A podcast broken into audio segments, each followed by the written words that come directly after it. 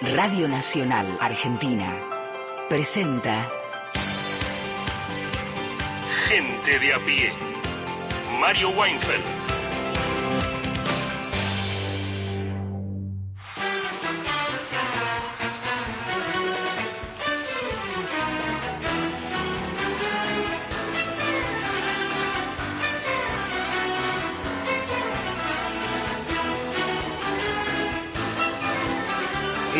Necesario que ponga orden en esta mesa tumultuosa.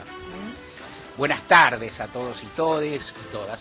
Son las 3 y 8 minutos en el territorio argentino que, por suerte, recoge esta transmisión de gente de a pie que irá de 3 a 5, o de 3 y 8 a 5, que incluye a la cabeza Radio Nacional Nacional Folclórica y que están acompañadas o estamos acompañados por muchas emisoras de la Argentina, más de 20.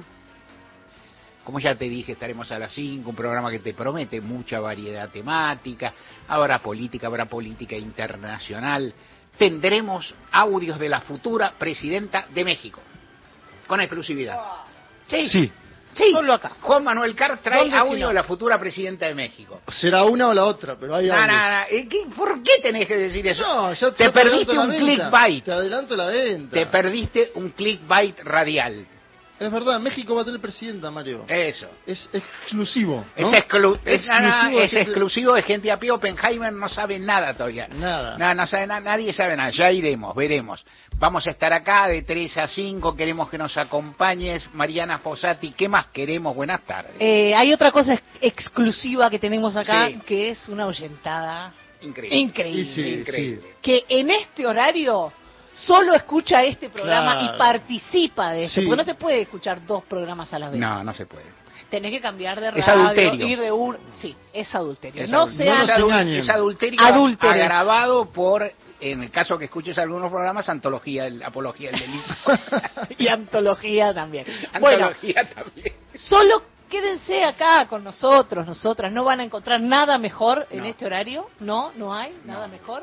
Y participen. Comuníquense 0810-2220870 para grabar un mensaje de hasta 30 segundos. Y si prefieren escribirnos un WhatsApp, 113-870-7485. ¿Eligen canciones hoy? No. No, Y si las eligen, caerán en saco roto. exactamente. Hasta el lunes no se pueden elegir canciones, así que pueden decir lo que quieran, participar como les guste de este programa. ¿Listo? Así es. Martín Rodríguez, buenas tardes, ¿cómo estás? Buenas tardes, Mario. Aquí un poquito pasado por agua. Además tuve la ocurrencia de venir en bicicleta. Ajá, Eh, está no- buena no idea. recomiendo a quienes habitan el área metropolitana, dejen la bicicleta en casa. Eh, otros que están pasados por agua, pero el agua que sale de adentro, Ah, ¿no? chalay. es este uno de los... No es candidato, es... eh, o es candidato a ser ministro de Economía si gana su candidata, Sí. ¿no? Lo cual, bueno, e- es, es muy común en la política adelantar el ministro de Economía, ¿no? Mm. Me acuerdo que Kirchner adelantó a la Baña ante las elecciones. eh, no recuerdo igual ahora que pienso, un- bueno, creo que sí hubo algunos otros adelantos, en fin, pero definir el ministro, el ministro de Economía es casi, diría, uno de los de las señales más claras ideológicamente que da un gobierno, que da un candidato, ¿no? Frente a unas elecciones presidenciales. Habló y está en un raíz mediático, como se suele decir, eh, Carlos Melconian. ¿no? Eh, un hombre muy, muy, muy, ¿cómo decirlo? Muy coloquial, ¿no? Una mezcla de, tiene como, es una, un- una cruza entre Juan Carlos de Pablo y Artemio López, podría ser la, la cruza de, de Melconian, Y. Lucifer. Y bueno, y Pero y Caballo y Lucifer, tiene- ponele, ¿no? Digo, porque si no bueno, aparece. igual, ¿No? ah, como viene la mano, te digo, Mario, este, no sé. Más Puede haber Luciferes Lucifer. peores. Ay, Eh, habría que buscar. Tiene la, tiene la, la- la- el tono. La, la, Sí, la- la, la pica, que tiene muchos economistas liberales, ¿no? Que vienen como con más, con más calle, no sé cómo llamarlo, ¿no? Que tienen más. Él, él es más de la academia popular, ¿no sería? Bueno, bien. lenguaje Sí, popu- Milei es, eh, uno diría, para decirlo por izquierda, diríamos, lenguaje popular para ideas, impo- para ideas impopulares. Ahí está, mirá qué ¿no? lindo. Ahí sería, está. Sería así la, la síntesis. Cuestión que habló, hizo, hizo un par de presentaciones. Vamos a tener dos audios. Eh, uno más cálido, eh, que tiene que ver con, con una expresión de sentimientos, y uno eh, más eh, de discusión, de programa, Mm. eh, porque salió a, a pegarle fuerte al tema de la dolarización. Yo creo que es el gran debate, ¿no? O sea, los 70 y la dolarización. eso es la Argentina, ¿no? Hoy. La foto de la Argentina es, después de todo lo que estamos discutiendo, y a 40 años de la democracia, y a 20 el nacimiento del kirchnerismo, estamos discutiendo los años 70, en parte, por ahí ahora estos, estos días ese, ese debate se enfrió un poco, y la dolarización. Así que, pero no fue, también habló Massa, eh, prometió algo, que es un tema, de- es un eje de su programa desde hace, por lo menos desde que fue candidato en 2013, cuando, cuando se sale del kirchnerismo y, y conforma el Frente Renovador, que tiene que ver con el impuesto a las, eh, a las ganancias, ¿no? Lo que se llama impuesto a las ganancias. Así que bueno, vamos a repasar un poquito la campaña. Interesante esto. Juan Manuel Carr, que ya dijiste algo, pero redondealo. Spoileé. Spoileaste, te spoileaste a vos mismo. Me acordé antes, por lo que decía Martín, que Sí. Asís llama a Melconian, porque lo hablamos justo en un grupo de amigos, el académico del suburbio le puso. Eh, Asís. Asís, Asís que está también de gira, bueno. A ver, Claudia Sheinbaum, Tienen eh, algo, ¿no? Entre así y Melconian. ¿sí? No, tienen algo, no, digo, un, un tono parecido. Exacto, Sí, exacto. son, son, son, son menemistas bien tratados Ahí por los está. no menemistas. Ahí está. Claudia. Sheinbaum, ¿Cómo? Algo más, así es algo más que eso. Así es un gran Sí. escritor, por lo menos Asís es un gran sí. escritor y es otras cosas que mejor no decir por la radio. Bueno, no, no sé si Melconian tampoco, ¿eh? ¿Cómo? Melconian también. Mecolía ya dije, es un menemista, es un, es un menemista y es Lucifer, más que se puede decir. Es menemista como caballo y es Lucifer, ya dije. Este, lo que es simpático, o sea, se le perdonan al menemismo en aras de la simpatía se le perdonan enormidades. Este es mi modesto punto de vista, o sea, Menem decía Yalí, entonces podía poner, podían dinamitar Río Tercero, no importa. Lo de menos, qué sé yo, fue simpático, qué sé yo. Hay, eh, en la recuperación de mi ley hay antecedentes que son, en fin, pero no importa, vos vas a hablar de otra cosa. Vamos a hablar de México porque es uno de los pocos países que puede, siempre que decimos que un oficialismo, ¿qué pasa en las elecciones? Pierde, ¿o no? De 2016 para acá en América Latina, cualquier oficialismo que va a elecciones pierde, salvo el Partido Colorado en Sí, Paraguay que ganó en el Partido Colorado 2018 y ahora este año. Sí. Después los demás países pierden, todos los oficialismos. Salvo que hagas la elección que vos quieras, que inhabilites a un opositor, bueno, ahí por ahí No ganás. Bueno, por eso. Más o menos. En México está la posibilidad de que gane el oficialismo, lo cual es llamativo. Sí. Y hubo una interna donde ganó una mujer, Claudia Sheinbaum, primer dato para decir de México que va, como vos bien decías, va a ser una competición entre dos mujeres, algo muy novedoso para un país donde siempre iba a decir el machismo, la misoginia, las ideas más tradicionales, conservadoras, siempre permearon fuerte en este tipo de cuestiones, ¿no? La- las mujeres tuvieron un papel menos protagónico que los hombres en la historia y es algo evidente porque nunca hubo presidenta mujer, es, pro- es muy probable que lo haya. Y vamos a hablar tanto de la candidata del oficialismo como de la candidata opositora, Xochil Galvez. ¿Por qué? Porque presentan una candidata que tiene origen popular. Y esto es una novedad también para la oposición, una oposición que en general, la oposición AMLO es de conservadora, de centro derecha a derecha. Presentan a una candidata de origen popular, Si uno mira los looks de las candidatas se equivoca. Puede ¿no? equivocarse. Se equivoca, decir, También ¿Cuál yo- es la candidata de AMLO? Una mujer académica que parece Christine Lagarde, mexicana. Sí, Ah, se viste muy bien. ¿No? Se viste muy bien Claudia Sheinbaum, sí, pero claro. muy presentable. Y la otra mujer vestida como pueblos Sí, originarios. exacto. Estuviste mirando muchos videos. Pero pará, yo te marco algo más. Si la Argentina, tuyo, no. si la Argentina, si la Argentina se movió del centro a la derecha del arco político, yo creo que México está movido del centro a la izquierda hoy. Claro. Y esto es algo que hay que trabajar también. Ujú. Así que de todo eso vamos a hablar hoy en la columna. ¿Y, y las elecciones cuándo son? 2024, falta. Ah, 20, falta, falta. O sea, Pero están empezando a Claro, calentar los están- motores. están calor, 2024 está bien. vamos a tener México, Estados Unidos y Uruguay. Ajá. Para seguir. agar- agarrate Catalina. Miguel Fernández, buenas tardes. Buenas tardes, Mario, ¿Cómo ¿cómo estás? Un saludo para todas Bien. y todos. Venimos con mujeres también, mujeres del cine. Vamos a hablar de directoras argentinas. Eh, entiendo que lo que está pasando últimamente en materia de cine nacional, lo más interesante viene pasando con una nueva generación de directoras. Así que vamos a hacer un repaso por los nombres, por las grandes cineastas que tiene este país, por las consagradas, por la generación, digámosle, del 2001 y por esta nueva ola más bien federal que viene renovando el cine nacional. Buenísimo, buenísimo. Y ahora, con tantas cosas buenas, casi da, da pudor, pero va a durar poco. Da pudor mencionar el editorial y pedirte el título, pero de todas formas, me, como soy muy corajudo, lo voy a hacer, vos a ti. ¿Cuándo se jodió la Argentina?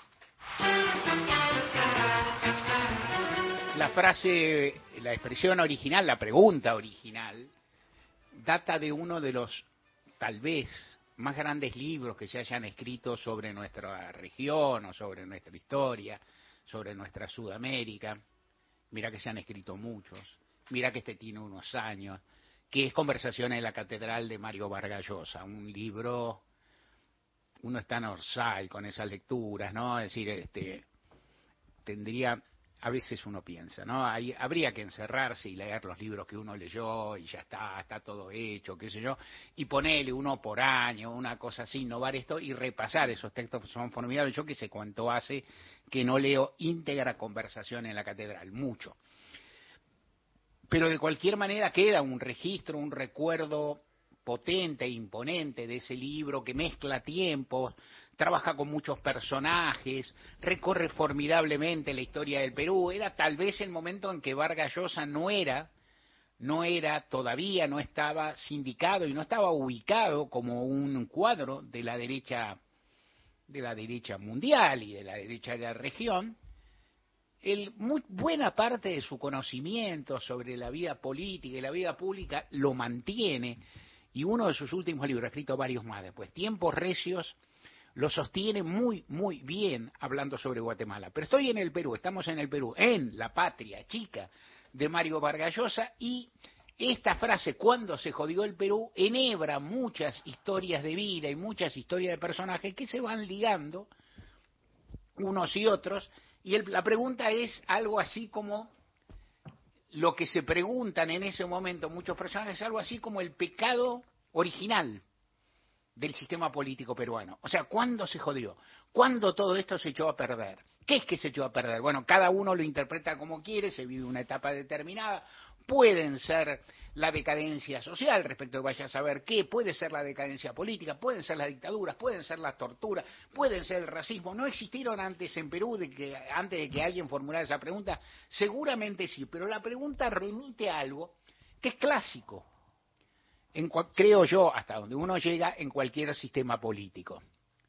A veces uno se pregunta si eso no habrá ocurrido, qué, qué sería la opinión pública, si eso no habrá ocurrido cuando se cayó el imperio romano y todos los romanos empezaron a decir de quién era la culpa, que nunca es de los bárbaros, ¿no? Que siempre, digamos que en esas discusiones muy a menudo, y en esto voy llegando a la Argentina, que es por ahí lo que me interesa conversar ahora, más o menos, es buscar un responsable, no buscar eh, tal vez responsabilidades históricas, tal vez responsabilidades del sistema, tal vez políticas, la culpa la tiene el peronismo, pero más, o la culpa la tiene la derecha, o la culpa la tiene vaya a saber quién, pero eh, sobre todo ahí se buscan responsabilidades.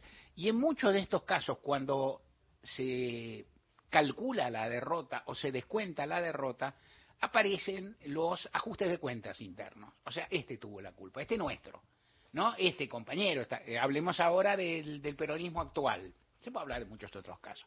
En los 70, en los 70 ocurrió parecido. ¿Quién tuvo la culpa del golpe militar? En general, mi visión, ¿cuándo se jodió el peronismo del 70, por ejemplo? ¿Cuándo se jodió? Lo jodieron las organizaciones armadas que no acataron del todo la, el, digamos, la, la autoridad de Perón, lo jodió el gobierno de Isabel Martínez, lo, jodió López Rega, lo jodieron los sindicatos que fueron bastante pasivos, pero que se levantaron muy de modo muy rotundo y con enorme movilización contra López Rega, fue demasiado transigente el gobierno peronista, fueron los peronistas racionales de entonces, los peronistas del partido, los políticos clásicos del peronismo que quisieron establecer un vallado en derredor de Isabel Perón, cuyo gobierno, claro, digo mi opinión, porque también estoy contando algo, bueno, su gobierno era una calamidad y hubiera sido mejor que ese conjunto de políticos avesados,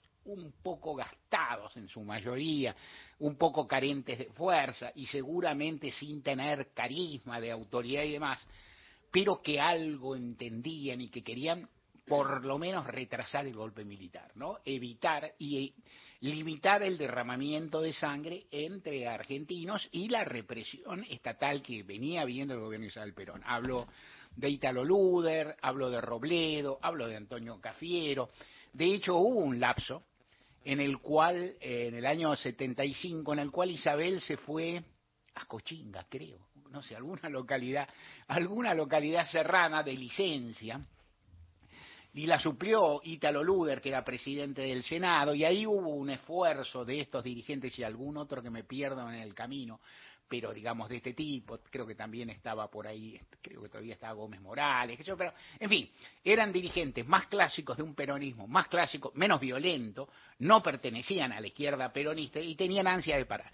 Tuvieron la culpa de ellos porque fueron demasiado moderados, sé yo, bueno, con el tiempo, y ahí hubo una cantidad de críticas y demás, que se prolongó, que la dictadura asordinó, pero no hizo desaparecer, o no hizo, no extinguió, yo las recuerdo, bueno, porque viví ese tiempo, hubo polémicas, hubo, y después con el tiempo, a esto quiero llegar aún respecto del presente, uno empieza a conocer una cantidad de cuestiones, o a ver mejor, algunas cuestiones que en el momento por ahí te perdés. Por ejemplo, la secuencia de los golpes militares en la región no fue producto solo argentino. O sea, el gobierno de Isabel Perón pudo ser mejor o peor, los políticos tradicionales pudieron ser mejor o peor, lo, el partido auténtico que representaba la organización Montonero pudo ser mejor o peor, pero había un sino, ahí había un destino de golpe de Estado porque ocurrió en cualquier, muchos otros países vecinos y hermanos sin que las circunstancias fueran idénticas. Esto pasaba. Lo segundo, que aún se veía menos, era que se había terminado, es decir, el abrupto fin del Estado benefactor. Que esto se tarda en ver y se tarda en ver y todavía hay gente que no lo termina de ver. O sea, el Estado benefactor que determinó y dio sentido a tres décadas ulteriores al final de la llamada Segunda Guerra Mundial, se caía, terminaba. En la Argentina es notorio y poco conocido y poco metabolizado y poco analizado, me parece, que el lapso 45-75, los 30 años gloriosos, coincide casi en calco con la fecha del 17 de octubre y el Rodrigazo o sea, fechas notables del peronismo, y dos fechas que sin duda sucedieron en ese momento y podía haber sucedido un poco antes, un poco después. En este caso, encajan justo con un fenómeno internacional del que el peronismo forma parte. Y bueno, y estaba la avidez militar por, por la revancha, había un proyecto neoconservador en danza, la Casa Blanca impulsaba algo, estaba Kissinger, pasaban muchas cosas, y esa concausalidad múltiple ayuda a explicar el fenómeno, aparte de todas las defecciones que, que seguramente lo agravaron, que seguramente debilitaron ciertas formas de resistencia, que seguramente hicieron bajar la guardia y vaya a saber qué costaron en términos de duración de la dictadura, de apoyos populares, así fueran difusos, en fin, vaya a saber. Ahora está pasando algo parecido entre quienes más o menos empiezan a descontar algo que todavía no sucedió, que yo creo que puede suceder, puede, pero que todavía no sucedió, que es que una victoria de la derecha argentina, sea en octubre, sea en Balotage, sea de Javier Milei, para mí es la figura que está mejor colocada en este momento, sin ninguna originalidad lo digo, me baso nada más que en los datos, y, eh, y, ante la posibilidad de eso aparecen las recriminaciones. No se acompañó bastante a Cristina, escucho, no se hizo suficiente quilombo porque a Cristina la tocaron. Cristina incidió demasiado en el gobierno de Alberto Fernández, al revés, ¿no? Cristina incidió demasiado, entorpeció. Eh, sí, eh, la coalición no funcionó. Es decir, uno piensa alguna de estas cosas. Lo, Digo, yo también, y las hemos compartido muchas veces, y entonces uno dice, bueno, todo lo que pasó es esto, por esto y esto pasó aquello. Mi visión sigue siendo, en estos debates tiene dos puntos a considerar para seguir conversando en otros programas o en otros momentos. El primero es que esto, la multicausalidad, es decir, lo que ocurre a la Argentina ocurre por muchos motivos, por muchas causas, a mi ver, y entonces muchas entre otras circunstancias internacionales, como las que nos habló Juan Manuel, como decir, determinadas oleadas, oleadas de derecha, oleadas de gobiernos que no sobreviven a haber administrado una pandemia, ¿no? que no sobreviven en términos de opinión pública, esto le pasa a muchos o a casi todos. A mi ver, sí hay factores que inciden y que son y que no apuntan a un solo sector del peronismo y después se puede explicar que son un mal gobierno y una mala coalición. O sea, un gobierno mal realizado y una mala coalición que no hicieron, a mi ver, los, las principales tareas que debían hacer. Se llega entonces a un momento de desenlace en el cual es imposible reparar todo lo que no se hizo y se llega a la sabiduría de, relativa de la unidad, pero una unidad herida por todo lo que se hizo antes. Es simple. Esto, esta es mi visión entre tantas otras. La segunda parte de esta visión es que este no es el momento para ajustar cuentas. Este, esto no quiere decir que no se pueda discutir, lo acabo de hacer. ahí lo vengo haciendo, aparte, lo vengo haciendo. Lo que quiero decir es que por ahí no es el momento de ensañarse en ese aspecto y eh, cualquiera se puede remitir a lo que haya dicho, a lo que haya comentado, a lo que haya escrito, a lo que haya debatido o a lo que haya impulsado, pero tal vez en el, en el tramo final, o en, por lo menos en el tramo de la, segunda de, la, de la segunda instancia electoral, tal vez no es el momento para enfervorizarse respecto de los otros y pensar un poco qué es lo que se puede hacer y qué es lo que se puede reparar de lo mucho que se ha dañado. Es un punto de vista, tiene que ver con la discusión, cuándo se jodió la Argentina. Y de nuevo, y otro punto, tres, para seguir conversando. La Argentina no es el peor país del mundo como no era el mejor hace cuatro años, hace ocho años, hace diez años. La Argentina es otra cosa. Si la pregunta de la Argentina es cómo la Argentina llegó a desnaturalizarse, pone, desnaturalizarse todo de corrido, así, cómo llegó a, desnaturalizarse y a ser absolutamente un país detestable, mi impresión es que eso nunca sucedió mi impresión es que no se ha tocado fondo, ni mucho menos, lo que va en un doble sentido, y termino acá porque me corre el reloj. Eh, lo primero, el primer sentido es que se puede caer más hondo. El primer sentido, que creo que no registran muchos votantes, novatos en general, dicen, muchos que creen que las cosas no pueden empeorar, las cosas siempre pueden empeorar. Y en la Argentina tenemos sobradas experiencias en ese sentido, experiencias empíricas vividas y padecidas. El segundo es que, eh, bueno, esto, las cosas pueden empeorar y, no se, y tampoco es tan horrible la situación actual. No es la peor del mundo, no es la peor de la historia argentina, es muy incómoda y chocante para muchos argentinos que tienen mucho derecho a tener bronca, a tener furia, a estar indignados. No sé si tienen derecho a odiar, es un debate. Recuerden que estamos en Facebook, nos encuentran con el nombre del programa, que hay un podcast en Spotify para volver a escuchar fragmentos de los programas ya emitidos y en Twitter somos arroba gente de a pie AM. Gente de a pie. Hasta las 17. Todos los contenidos de la radio en nuestra web, radionacional.com.ar. Podcast, entrevistas federales, archivo Héctor Larrea y más, mucho más. Encontrá lo mejor de las 50 emisoras de la radio pública en radionacional.com.ar. Somos la radio pública. Somos Nacional. La radio más argentina. Todas las tardes, de 15 a 17, gente de a pie, Mario Weinfeld, en la radio pública. Nacional Noticias. El país en una sola radio. Es ahora 15, 30 minutos en la República Argentina. Sergio Massa renovó su defensa del rol del Estado. El ministro de Economía y candidato a presidente de Unión por la Patria, Sergio Massa, sostuvo que la mano del Estado tiene que ser visible para corregir las asimetrías. La mano invisible del Estado la mano del Estado tiene que ser visible para corregir las asimetrías en materia educativa, en materia de tareas de cuidado, en materia de atención de salud. Y esa es nuestra responsabilidad, pero además ese es el modelo de país en el que creemos. Massa además sostuvo, quédense tranquilos que todo lo que viene es mucho mejor que lo que termina. Desde el Ministerio de Economía informó Gerardo Mazzocchi para Radio Nacional.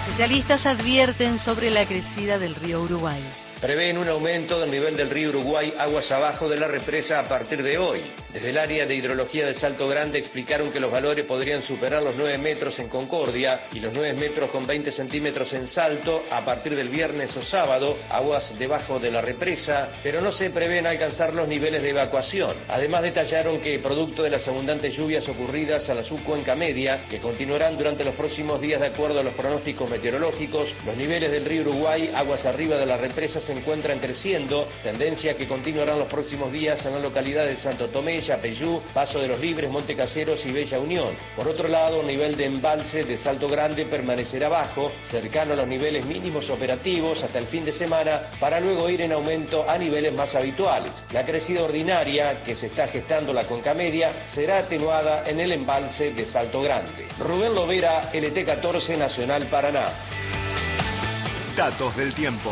En Villa del Dique, provincia de Córdoba, la temperatura es de 14 grados, humedad 57%, el cielo está parcialmente nublado. En Buenos Aires, el cielo está cubierto con llovizna, temperatura 15 grados, dos décimas, humedad 93%. Informó la radio pública en todo el país. Más info en radionacional.com.ar. Tu verdad, tu identidad está en el diario Radio Nacional. Yo creo en nuestro producto. Yo creo en el talento argentino. Yo creo en mi país.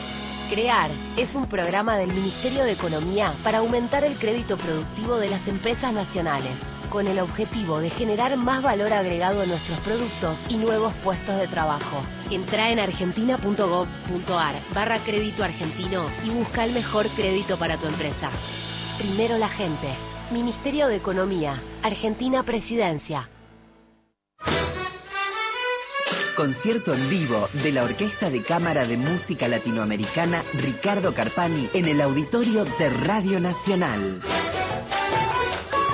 La cultura es la sonrisa. Ciclo de conciertos de orquestas infantiles y juveniles del Ministerio de Cultura de la Nación. Este sábado a las 18 horas, Orquesta de Cámara de Música Latinoamericana Ricardo Carpani en el auditorio de Radio Nacional, Maipú 555. Entrada gratuita. Llegó la quinta edición de Previaje. Compra del primero al 7 de septiembre. Viaja del 29 de septiembre al 17 de octubre, con un 50% de reintegro de tu compra para usar en toda la cadena turística del país. Conoce más en previaje.gov.ar. Primero la gente. Ministerio de Turismo y Deportes. Argentina Presidencia. Somos gente de a pie. Vos y nosotros. Mario Weinfeld en Nacional.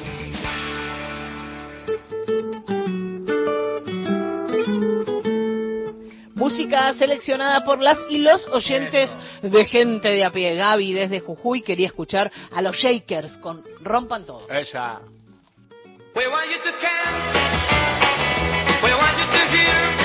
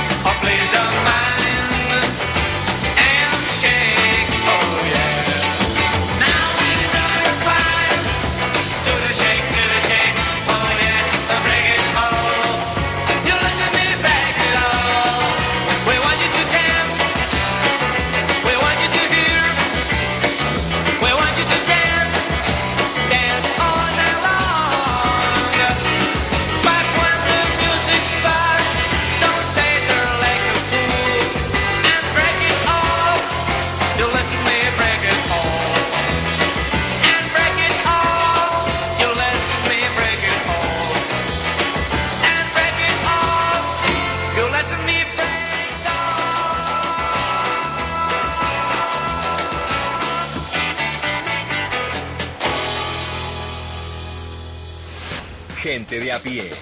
Hasta las 17.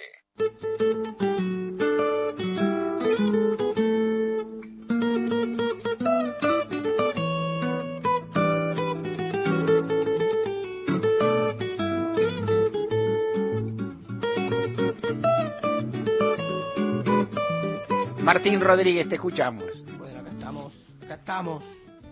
Eh, decíamos al principio, ¿no? Otra semana de, de intensa campaña, se va acomodando.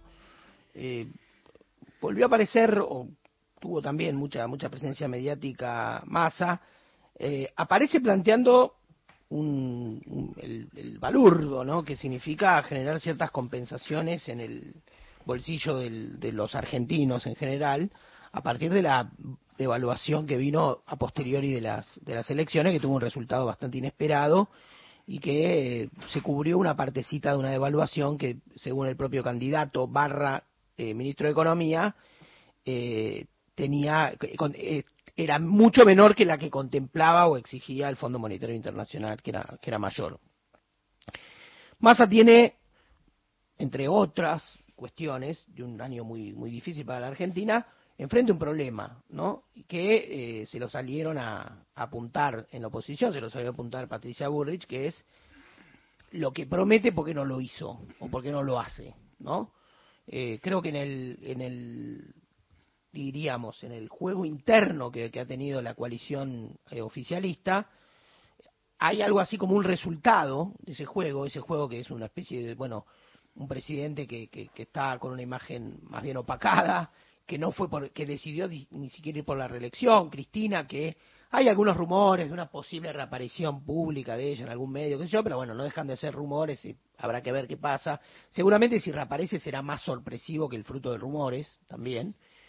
Pero Cristina tampoco aparece. Hay algo, hay una sensación y que para el peronismo, y diría incluso para el kirchnerismo, es algo llamativo, que es un gobierno sin relato. O sea, nadie tiene un relato de este gobierno. ¿No? Es la campaña 2015, aun cuando tenía tensiones y disidencias visibles, no, no había que ser Gardel para verlas, entre Scioli y Cristina, que de hecho también la desembocadura en esa candidatura fue costosa, por ejemplo para Randazzo, que en ese momento se convirtió en un viudo de aquello, ¿no? que le dura hasta hoy, eh, a Scioli, pero que le colocan a Zanini, eh, tenía un montón de, de maniobras de judo, ¿no? casi para, para lograr una candidatura, pero finalmente había un relato, ¿no? Cristina en ese momento lo llamó década ganada, tal vez no lo llamaba así Scioli, pero Scioli tenía una idea de la recuperación, de la fuerza productiva, en fin. Había algo ahí que estaba como una musiquita que sonaba y que a veces acoplaban juntos esa musiquita. Hoy eso no existe, ¿no? Es decir, el tridente, la- las tres caras más fuertes del gobierno, que serían obviamente más al candidato, Cristina y Alberto Fernández, no tocan la misma música, ¿no? Utilizando incluso la metáfora que dijo hace pocos días Axel Kicillof en un acto, ¿no? Es decir, no hay una que sepamos todos. Él dijo, tenemos que componer nuevas canciones y, y no repetir una que sepamos todos. Y tal vez el concepto de una que sepamos todos es obvio, es haces un fogón y cantás una. Era clavado, cantabas una de sui generis, ¿no? Digamos, o de, alme- o de almendra. Ahora, no hay ahora una, tal vez una que quieran cantar todos, porque todos saben una. Yo lo entendí como más, eh, ya cantamos Aguache, cantamos ¿no? Sí. Ley de Medio, Sí, sí. ¿qué tenemos que cantar No, ahora? Construir un nuevo relato, Eso. nuevas canciones, está claro. Sí. Ampliar el repertorio, renovarlo. Uno diría renovar el repertorio. ¿Y los Bueno. músicos también? Y lo, bueno, ¿Y qué ahí, sí, ahí lo que pasa es que aparece Axel, aparece Grabois, apareció Fidel diciendo, bueno, nosotros, ¿no? Es decir, plantea una renovación también generacional. Pero bueno, no quería colocarme tan ahí, aunque llamativo también Grabois se mantiene muy activo, pero aparece Massa como única voz, única voz de campaña, ¿no? El otro día, que, o sea, ayer, si no me equivoco fue ayer, dijo esto en relación al mínimo no imponible. Un laburante por ahora paga impuesto a las ganancias. Y digo por ahora porque si soy presidente no van a pagar impuesto a las ganancias los trabajadores.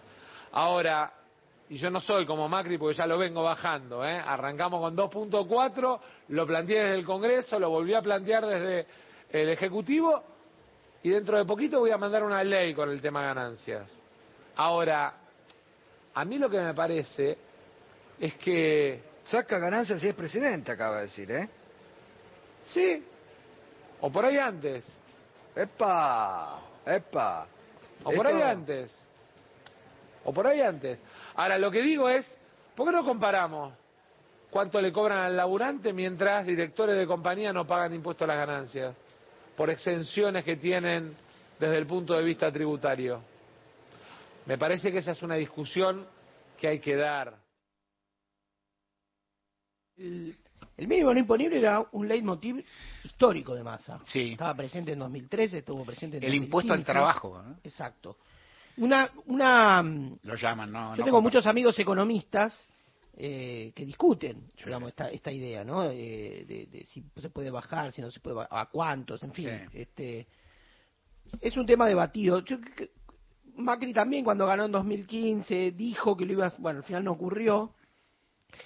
Siempre que se discute este tema aparece, a ver, Massa, a mi juicio, es un político que fue eh, convirtiéndose en una suerte de político, le gustaba a la gente, le gustaba la política, en un político cada vez más político y cada vez más círculo rojo. ¿no? Yo creo que eso no fue una virtud, fue un camino este, menos virtuoso. Y de hecho se notó en las urnas, o sea, hubo un degradé de votos entre 2013 y diríamos 2017, por ahí, que fue cuando se presentó solo, eh, que fue para abajo, ¿no? Fue siempre perdiendo votos. En 2015 tuvo una elección interesante, mantuvo, hizo una alianza con De la Sota, mostró un 20%, que además era expresivo para mí de un sector social, que seguramente son los que pagan ganancias, que serían una suerte de capas medias populares, trabajadores formalizados, bajo convenio, ¿no?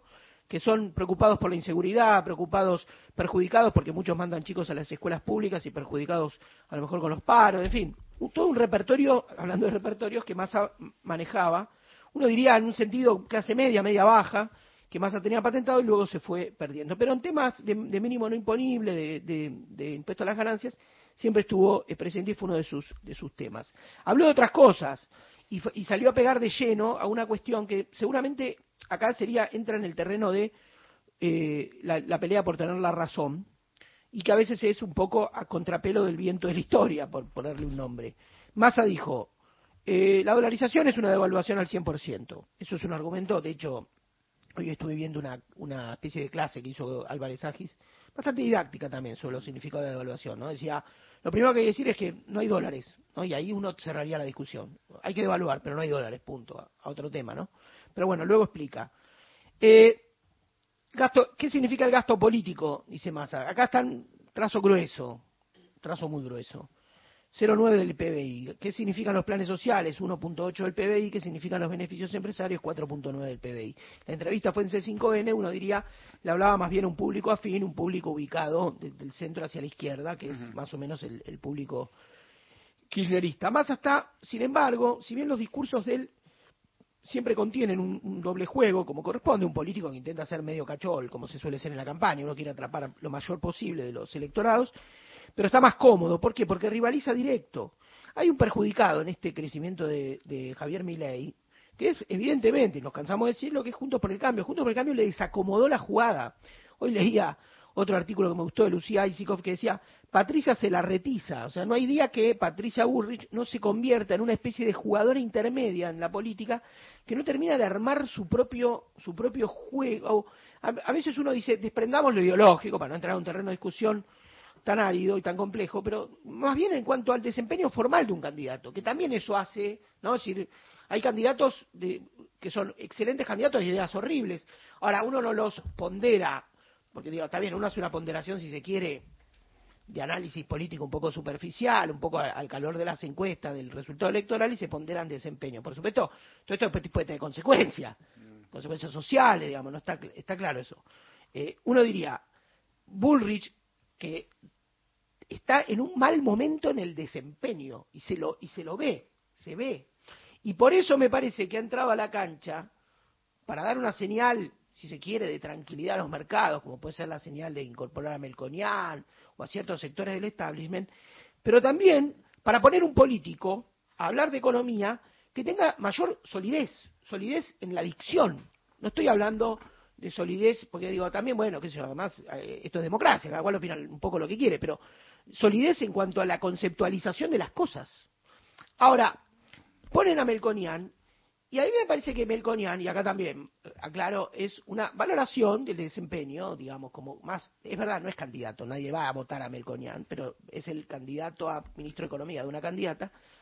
Se puede pasar dos pueblos, pues se lo puede comer el personaje que arma, ¿no? Digamos, eh, eh, por ejemplo, ayer tuvo en, el, en la entrevista, con, ahora lo vamos a escuchar, en la entrevista con Alejandro Fantino, un momento más casi este, sentimental, de llanto, qué sé yo, y ubica su discurso en este, en este, lo vamos a escuchar ahí, también en un discurso que se distancia, que toma distancia de las líneas más eh, radicalizadas en términos programáticos de, de Javier Milei, es decir, de- y de, y de, ay, la libertad avanza, que no, me salía el, no, sí, toma, toma una distancia. También tuvieron que, que ubicarse, Patricia Burr declaró algo cuando fueron las, eh, el acto de Victoria Villarruel el otro día en, la legislatura, que dijo, no, esto no es lo que le importa a la gente. Esto no sé, yo estoy discutiendo el futuro, estoy discutiendo el pasado. Es decir, uno diría la incomodidad es lo que habita a Juntos por el Cambio y está más cómodo, más rivalizando con, con Milei y Milei sigue estando cómodo y parece que no se modera, ¿no? No me modera un carajo, parece, parece que fuera a decir. Vamos a escuchar primero el pedacito de Melconian con Alejandro Fantino. Que En todos estos papeles viene un tipo que nos dice cosa coherente y vamos a ser tan boludos para echarle fli. Lo que no podemos admitir es que, bueno, esto tiene un punto inicial para arrancar. Estamos con mucha confianza con esto. Te digo, me daría bronca tener que tirar todo esto a la mierda. Pues ya tengo los huevos al plato de los jóvenes que se van y toda esa historia. Dale, terminamos. ¿Lo emocionaste, boludo? No, no, porque viste, es todo mierda, mierda, mierda, mierda. Dejate hinchar la pelota. Estamos laburando, nos vamos a romper el orto y si tenemos la suerte vamos a arrancar con esto y si arreglamos algo después te volvés para tu casa y se terminó. Esa es la historia. Es tan difícil ese tequilombo. Y si se quieren sumar y meter los garfios acá, vengan a meterlos, siempre con equilibrio general. Y para cuarenta y pico millones de argentinos. O sea, no rompan los huevos ni con presión, ni con lobby, ni con un carajo. Y esto tiene solución, hay que decirle a los pendejos, tiene solución. Todo eso que te están escuchando, tiene solución. Si esto no tuviera solución, ni en pedo vengo a quemarme acá. Me hago el boludo, me voy a Miami y se me dejo de hinchar las pelotas. Esto era se viralizó bastante ayer, ¿no? Sí. En, en- en el momento No, uno no, Nené Cascallar. No, en el momento uno, uno ¿qué cosa?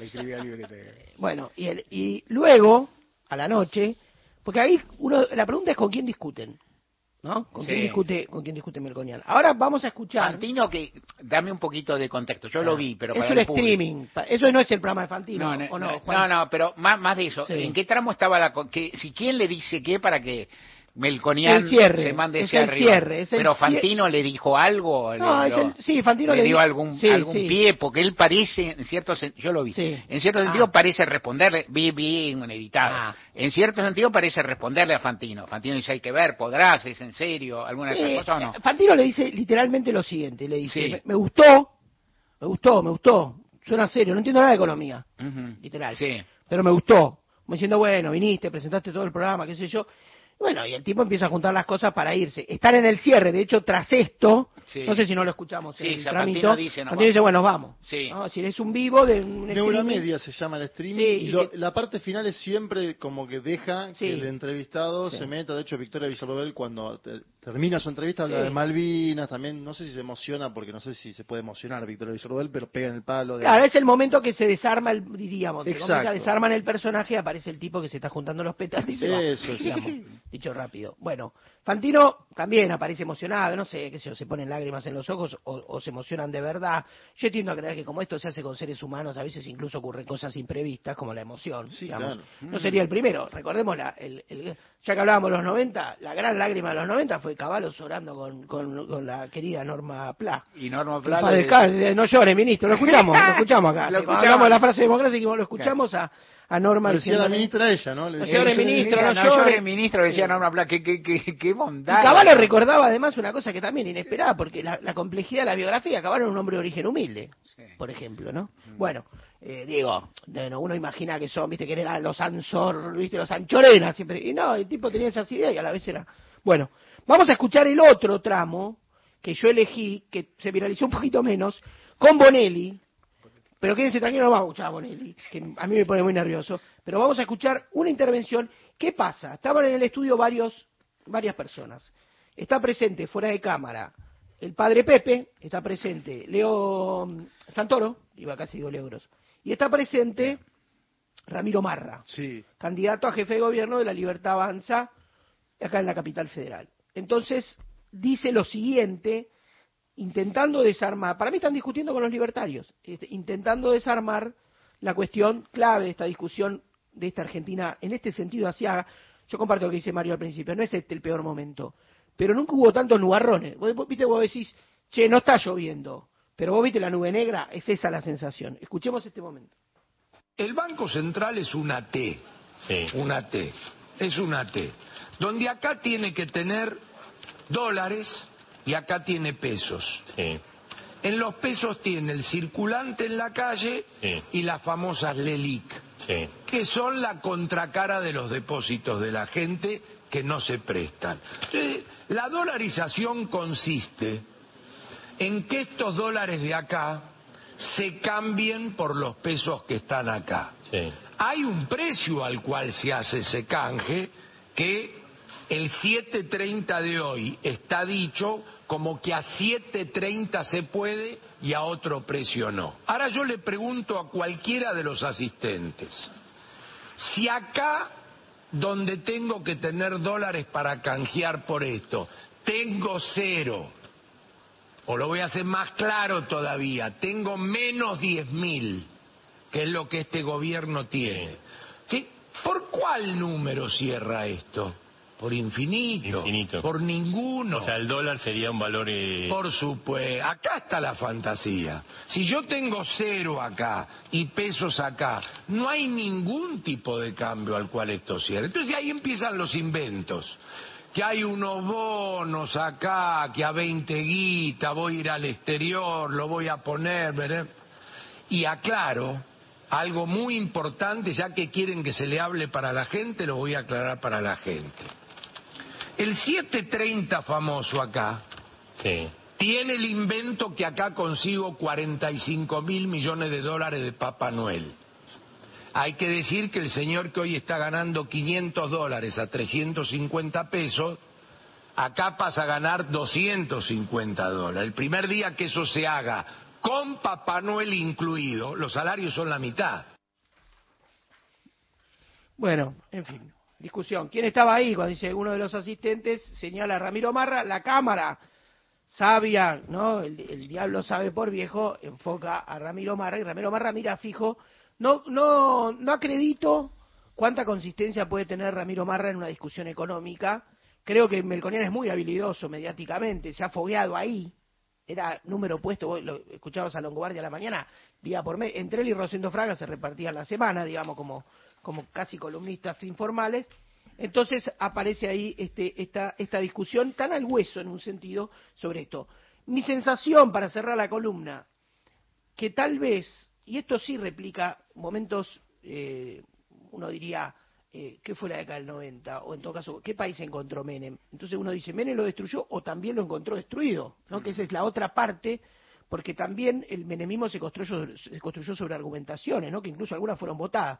Entonces, acá ocurre, me parece, que estamos en estos 40 años, y por eso tal vez es una tristeza general que muchos tenemos, casi independiente del resultado, que es, estamos discutiendo el piso, estamos discutiendo el piso de las cosas, es decir, uno creía, cuando vos veías a Macri diciendo sí se puede, cuando creía, veías a Angelos diciendo se puede, la Argentina se puede, bueno, pero acá diría incluso, cuando veías a Menem diciendo salariazo, cuando veías a Kirchner diciendo un país normal, Cristina en 2011 era la fuerza de la ciencia, parecía que la Argentina había que romperle el techo, decía vamos por más, no, si la sensación era tomemos el cielo por asalto, aunque sea ilusorio.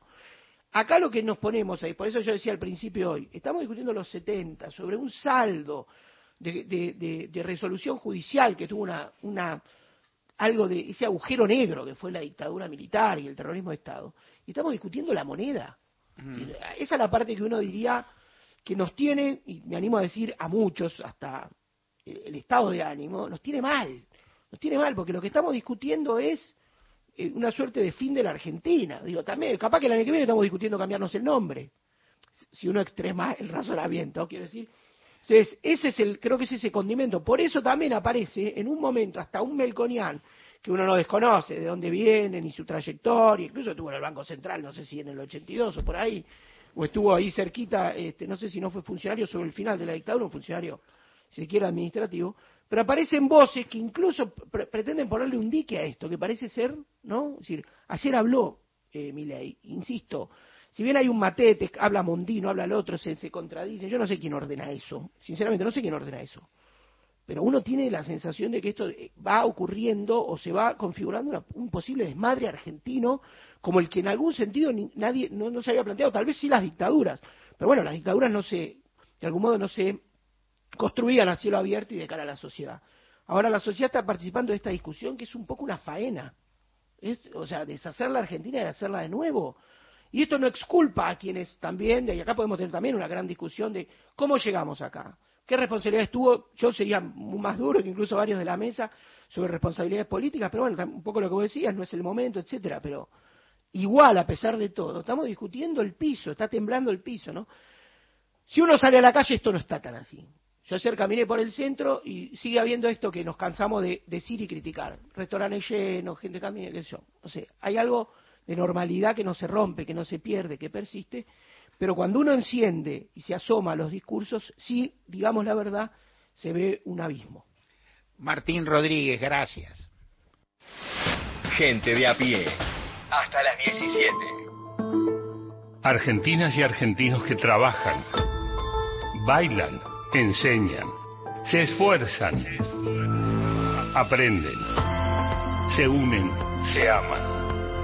Argentinas y argentinos que quieren dejar su marca. La radio pública está a su lado. Radio Nacional. Marca País.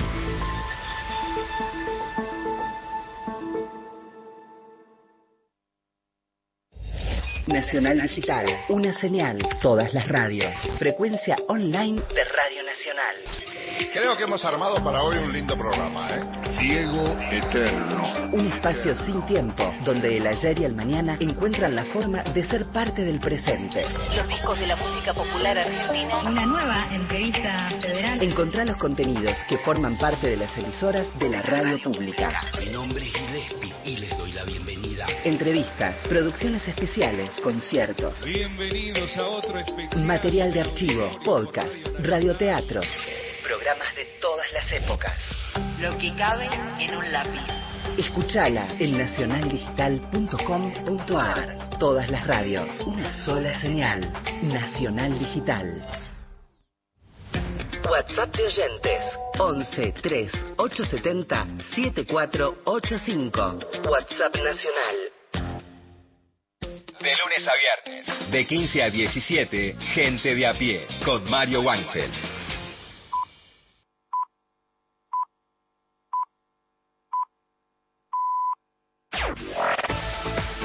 Nacional Noticias. El país en una sola radio. Es la hora 16 en todo el país. Se espera una gran producción de granos para la campaña 2023-2024. La Bolsa de Cereales de Buenos Aires estimó que la superficie cultivada crecerá 1,2% hasta las 34 millones de hectáreas respecto al ciclo anterior. También aseguraron que la producción dará un fuerte salto de 70,4% hasta las 134 millones de toneladas, tras los insuficientes resultados del ciclo previo a causa de la sequía. Empresarios pymes de Santa Fe agradecieron las medidas de apoyo al sector impulsadas por el gobierno nacional.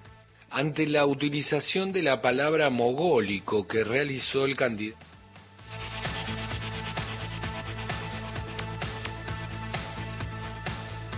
El presidente de APIME Santa Fe, Mario Galici, manifestó su apoyo en nombre del empresariado al que representa al paquete de medidas dispuestas por el ministro de Economía, Sergio Massa, para afrontar el impacto de la devaluación en trabajadores y sectores de la producción, como parte del programa de fortalecimiento de la actividad económica y del ingreso. Pudo lograr destrabar el acuerdo con el Fondo Monetario Internacional, negoció, esto le permite tomar el aire necesario para poder aplicar esta batería de medidas que sin ese acuerdo no se podían aplicar. No es un hecho de la casualidad. Lo que venimos insistiendo desde la gremial empresaria, nosotros estamos convencidos que la Argentina el año que viene va a crecer por el petróleo, por el litio, por las tierras largas, por el oro, por la pesca continental, por las exportaciones. Ahora, la gran disputa es que tenemos que crecer todos los argentinos y que esta distribución de ingresos tiene que ser para todos. Y que uno de los temas centrales que nos planteaba más a todos los empresarios es la recuperación de salario. Y creo que en eso también acompañamos porque sabemos que los trabajadores ganan bien, el mercado interno se fortalece. Nosotros tenemos una política de mercado interno fuerte. Si el trabajador gana mal, los mostradores, como me gusta decirle a mí a los empresarios, se caen. Mariana Vázquez, Radio Nacional Santa Fe. Deportes. La información con Daniel Corujo. Gracias Silvia. Boca para jugar ante Almagro por la Copa Argentina el próximo domingo en La Rioja, octavos de final. Romero, Wengad, Figal, Rojo, Fabra, X Fernández, Paul Fernández, Vallaude, Ceballos, Benedetto y Jackson. Datos del tiempo.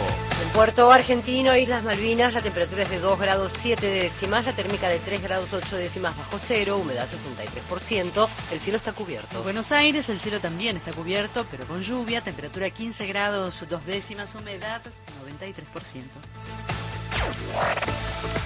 Informó la radio pública en todo el país. Más info en radionacional.com.ar. Tu verdad, tu identidad está en el diario Radio Nacional. Pasó otra hora en la Argentina. Seguís con la radio pública. Nacional. Toda hora. Mario Weinfeld y un gran equipo hacen gente de a pie. Por Nacional. La radio pública.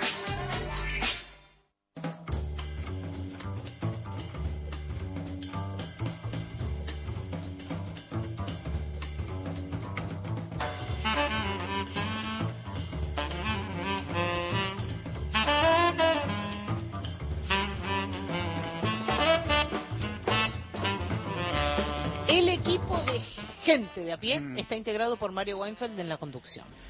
En la producción, Paula Nicolini, Erika Sotomayor y Miguel Fernández. En la operación técnica, Natalia Liubaró Exacto. y Pepe Undiano. Otra vez, Otra vez bajó la, cantidad de Bajo la lluvia. Y algunos arrugaron. Que ¿Qué yo. Otro- hay otros que están tratando de manipular. Hay algunos que están tratando de llevar la bicicleta de Martín. No pasarán. No, Cálmense. no porque es, es su medio de Sabemos que son locomoción. ustedes. Tenemos cámaras. Ojo. El undianismo salvaje no pasará. Es complicado. En el control central de Radio Nacional, Leandro Rojas. Las y los columnistas son Lorena Álvarez, Victoria de Masi, Mariana Enríquez, Miguel Fernández, Hernán Fredes, Juan Manuel Carg, Paula Nicolini, Martín Rodríguez, Beto Solas, Erika Sotomayor, Gustavo Vergara y Gerardo Villar. En la locución, Mariana Fossati. Seguimos candombeando. Me parece perfecto. Bueno, en este caso con una milonga candombe. No sé. Milonga candombe. Hay dudas, Están hay las dudas. dos cosas, los dos elementos, Ajá. que se llama azabache. Del año. Es de negros. Exactamente, usted lo adivinó. Adiviné Igual que. Charol, en la temática Charol es era de negro. este parecida, pero acá no hay eh, esa tristeza y Bien, esos bien. problemas que tenía el pobre negro Charol, que así Está le bien. canta el corito.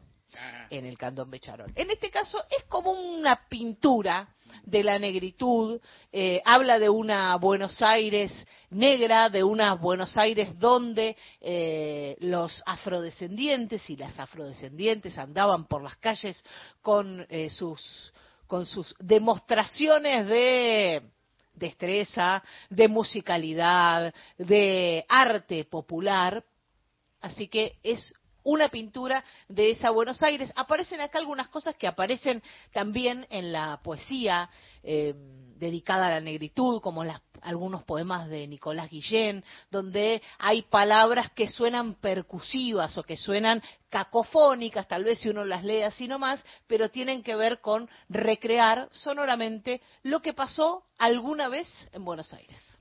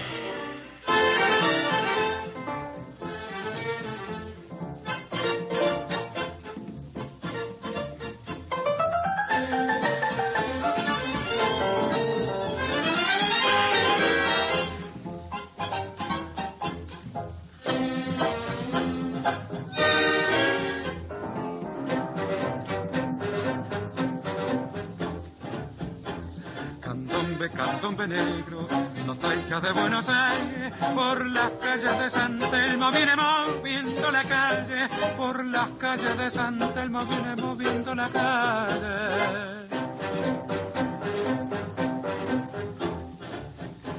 Retumba con sangre y tumba, tarumba de tumba y sangre, grito esclavo del recuerdo de la vieja Buenos Aires, grito esclavo del recuerdo de la vieja Buenos Aires.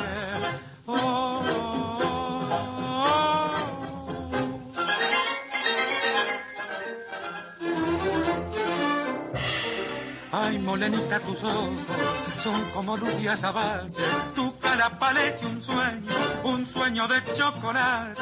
Ay, tus caderas que tiemblan, que tiemblan como los falques. Ay, molenita, quisiera, quisiera poder besarte. Oh, oh, oh, oh.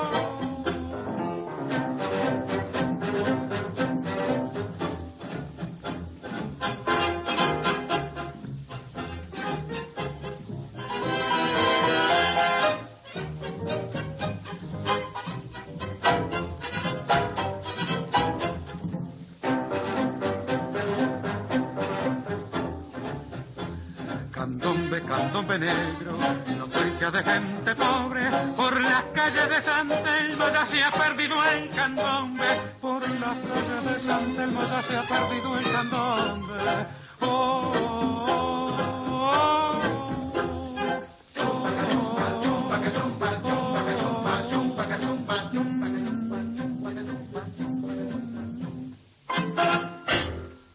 Versión de esta milonga candombe llamada Azabache de la orquesta de Miguel Caló con la voz de Raúl Verón, cantorazo que luego pasó por la orquesta de Aníbal Troilo. Allí la poesía de Homero Expósito, la música de Enrique Mario Franchini y Héctor Stamponi. Y aparece otra cosa también, que es eh, una forma en la que se caracteriza, no solo aquí, sino en otros lugares de América, eh, cómo hablaban los negros, eh, sin, la, sin la R, ¿no? Que tiemblan como los palches, dice, en vez de parches. L, como de que hablan en otros... Cuba, muy cubano, ¿no? Los cubanos, los, los, los ¿cómo se llama? Los, los puertorriqueños hablan así Mielda, también. mielda. Sí.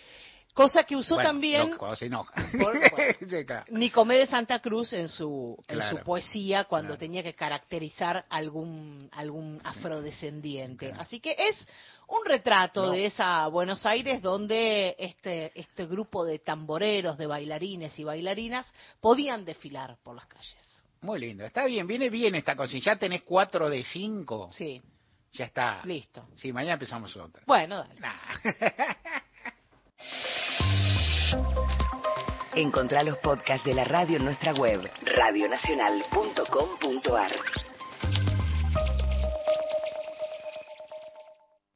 Yo creo en nuestro producto. Yo creo en el talento argentino. Yo creo en mi país. Crear es un programa del Ministerio de Economía para aumentar el crédito productivo de las empresas nacionales, con el objetivo de generar más valor agregado a nuestros productos y nuevos puestos de trabajo. Entra en argentina.gov.ar barra crédito argentino y busca el mejor crédito para tu empresa. Primero la gente. Ministerio de Economía. Argentina Presidencia. Las dos carátulas, un ciclo único de la radiofonía mundial, cumple 73 años. Lo celebramos en la cúpula del Centro Cultural Kirchner con la presentación en vivo de la obra Juancito de la Ribera de Alberto Bacareza. La vida empieza esta noche. Hay que empezar a vivir. Con la participación especial de Daniel Miglioranza, Ana María Cores, Rubén Stella, Constanza Maral, Héctor Calori y un equipo de primeros actores. Yo lo conozco, Juancito. No se banca el sufrimiento. Producción y dirección general Nora Massi. Miércoles 13 de septiembre a las 19 horas. Las dos carátulas en la cúpula del Centro Cultural Kirchner. Entrada libre y gratuita. El ingreso a la sala es por orden de llegada.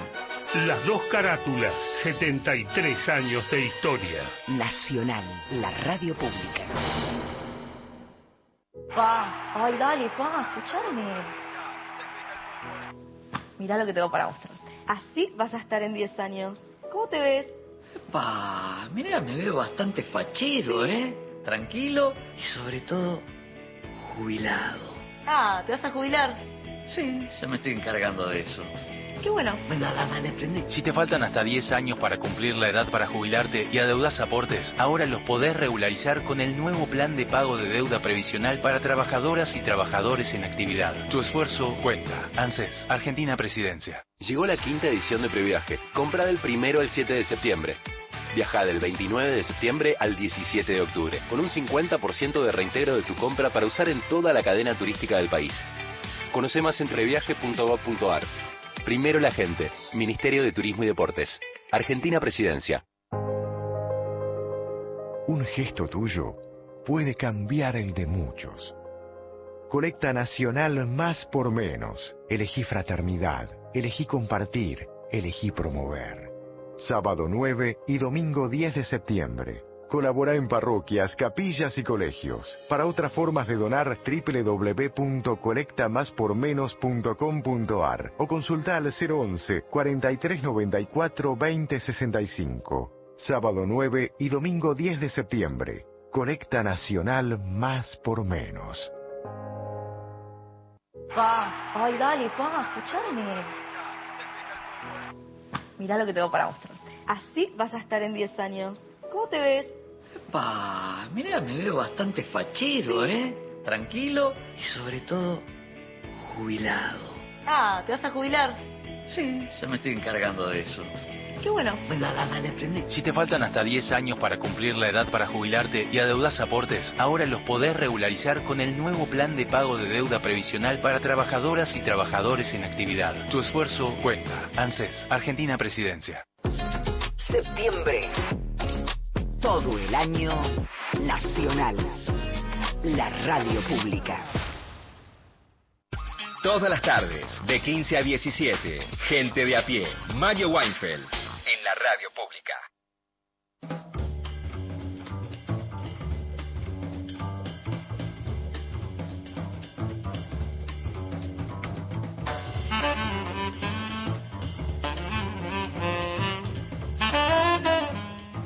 Hay una actitud de un diano que quiero, que es que quiere interrumpir todo lo que hablamos en off. Sí, ¿por qué? ¿Qué le porque pasa? no sé, porque para colar los aplausos que, que- no, es decir, eh, Un día y van a hacer Pepe un diano. No es momento, muy bien, No. muy bien. No es momento, nunca es momento. Vos sabés que hemos tenido, bueno, no importa, no, no quiero entrar en reyertas internas que nada. Decile a tu gente, le pido amablemente que se retiren de acá. Están molestando. Nosotros estamos, aunque no parezca, estamos trabajando. Por ejemplo, Miguel Fernández trajo una columna que merece Mirá. aplauso. muy bien. aplauso mío, muy Eh, bien, Muy ¿eh? bien, muy bien. a la Igual, se bien retiran. Ahora Miguel los- Fernández, te escuchamos. Ahora después les pago. Sí. Eh, sí, decíamos que íbamos a hablar de cineastas argentinas de mujeres. Sí. Eh, un poco, quizás la excusa viene a ser que de lo más interesante que estoy viendo que hay en el cine nacional de los últimos años tiene que ver con directoras mujeres. Ajá. Por ejemplo, en los últimos meses, decimos, la- hablamos acá en este programa, hicimos una columna de Blondie, por ejemplo, Dolores Fonsi sumándose a las filas de Jasmine Stewart, de Valeria Bertuccelli, otras actrices consolidadas que pasan eh, detrás de cámaras. Pero bueno, también hay, hay alguien o hay mujeres que, que han ido abriendo también ese, ese camino como para, para que otras puedan hacerlo. Y, y como digo, en estos momentos, analizando así a grosso modo el panorama nacional, sí, las mujeres realmente son las que, las que más se están destacando. Decíamos antes, como una nueva ola eh, federal de cineastas. Veamos, hagamos un recorrido por las, por las grandes directoras que tiene la Argentina. Hacemos un primer paso, es hablar de las no- de los nombres consagrados, de las directoras consolidadas, Y son dos nombres los que, los que vienen a la mente cuando pensamos en grandes directoras de la Argentina. Pensamos en María Luisa Benberg y en Lucrecia Martel. María Luisa Benberg, directora de películas como Momentos, Señora de Nadie, eh, de un cine de mucha reivindicación feminista antes, o, décadas antes de, eh, de, que el tema estuviera tan en agenda como, como viene estando de los últimos años. Películas muy jugadas, muy valientes, eh, siempre mostrando otro rol del que estaba acostumbrado para la mujer, también muy atravesados por lo que era su propia historia personal. Ella, eh, criada en una familia de eh, muy adinerada, eh, a los 22 años casada, eventualmente con cuatro hijos, y como cuatro décadas después se pone a hacer su primera película, casi con 60 años, arranca a dirigir y filma, pero con un impulso creativo apurado, en 12 años hace seis películas, un nivel de es prolífica como, como, como nadie, más o menos acá, por lo menos en la Argentina, y que además con muchísima llegada al público. Camila, la película Camila tiene fue vista por más de dos millones y medio de espectadores en la Argentina. Es una cifra enorme que la pone a Camila de por sí entre las cinco películas más vistas de la historia argentina de por sí. Pero además, Camila la hace a María Luisa Benberg, la única directora en superar el millón de espectadores en la Argentina. Ninguna otra lo logró hasta ahora. Eh, y bueno, entonces habla de, esa, de ese diálogo, de, esa, de ese buen vínculo que se daba con el público. Vamos a escuchar un audio de la productora Lita Stantic, una productora fundamental para lo que es la historia del cine argentino, productora que trabajó con eh, Adolfo Aristarain, trabajó con Alejandro Doria, en un momento forma un vínculo, una sociedad muy fuerte con María Luisa Benberg, le produce cinco de seis películas, y vamos a escucharla en un homenaje que hizo el Festival Internacional de Cine de Mar del Plata en el 2022, a partir de los 100 años de María Luisa Benberg, Lita Stantic hablaba así de ella. Realmente, cuando María Luisa apareció, hubo varias personas que me dijeron, pero vos estás loca, ¿qué es esta mujer? ¿Qué? Era mujer, era mujer y ya tenía 59 años. La verdad que para mí fueron los años más intensos porque María Luisa siempre decía, empecé tarde, no puedo perder tiempo. María Luisa tuvo una entrega increíble al cine y después tuvo una respuesta muy buena del público de entrada, ¿no? Supo hacer películas que, que la gente veía, siempre con, con una idea fundamental que es la mujer que se revela, la mujer adelantándose a los tiempos. Una mujer adelantada a los tiempos. Parecía más que apropiado traer el- la voz de Lita Stantic porque no solo fue la productora de María Luisa Benberg, sino que también fue productora de Lucrecia Martel y de, y de esa camada, de esa primera camada, de esa punta de lanza del llamado nuevo cine argentino de fines de la década del 90 y principios del 2000. Produce la primera película de Trapero, produce eh, algunas de las primeras películas de Israel Adrián Caetano, produce las primeras películas de Lucrecia Martel. Y bueno, con Lucrecia Martel tenemos al otro gran nombre también del cine argentino, la directora salteña, directora de La Ciénaga, de La Niña Santa, de Sama, de La Mujer Sin Cabeza, una directora que tiene reconocimiento internacional también. Hace poco veía un viral cinéfilo de eso de Twitter, viral cinéfilo, viral, ¿no? Capaz que lo vieron 20 personas, yo era uno, uno de ellos. Pero había un mensaje que Lucrecia Martel estaba dando a las nuevas camadas de cineastas, la idea de salir y filmar lo que te rodea. Les decía, puede ser cómodo que estén filmando en un country, puede ser barato, pero no es lo que rodea al público, no, es, no son las experiencias que vive la gente. Salgan y vean qué es lo que los inspira, lo que los rodea, busquen inspiración ahí. Hay algo de eso que está muy presente en su cine. El, cine de Lucrecia Martel está muy inspirado por lo que la rodea y en términos sonoros. Le, le le pone mucho trabajo al guion sonoro de la película eh, como para pensar cada una de sus escenas. Vamos a escuchar ahora un, un pequeño fragmento, es un audio en dos partes, un, un pequeño fragmento de la ciénaga de cómo empieza la película, vamos a escuchar solo sonidos ahí, y después una explicación de la propia Lucrecia Martel de por qué le pone tanto énfasis al sonido en sus películas.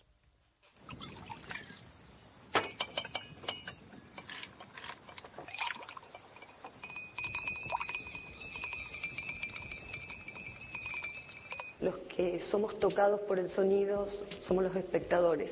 Nosotros podemos, si vemos una película de, de terror, cerrar los ojos, o bueno, terror de cualquier cosa que nos impresione, cerrar los ojos y evitar ver el cuchillazo, el disparo, el choque, lo que sea.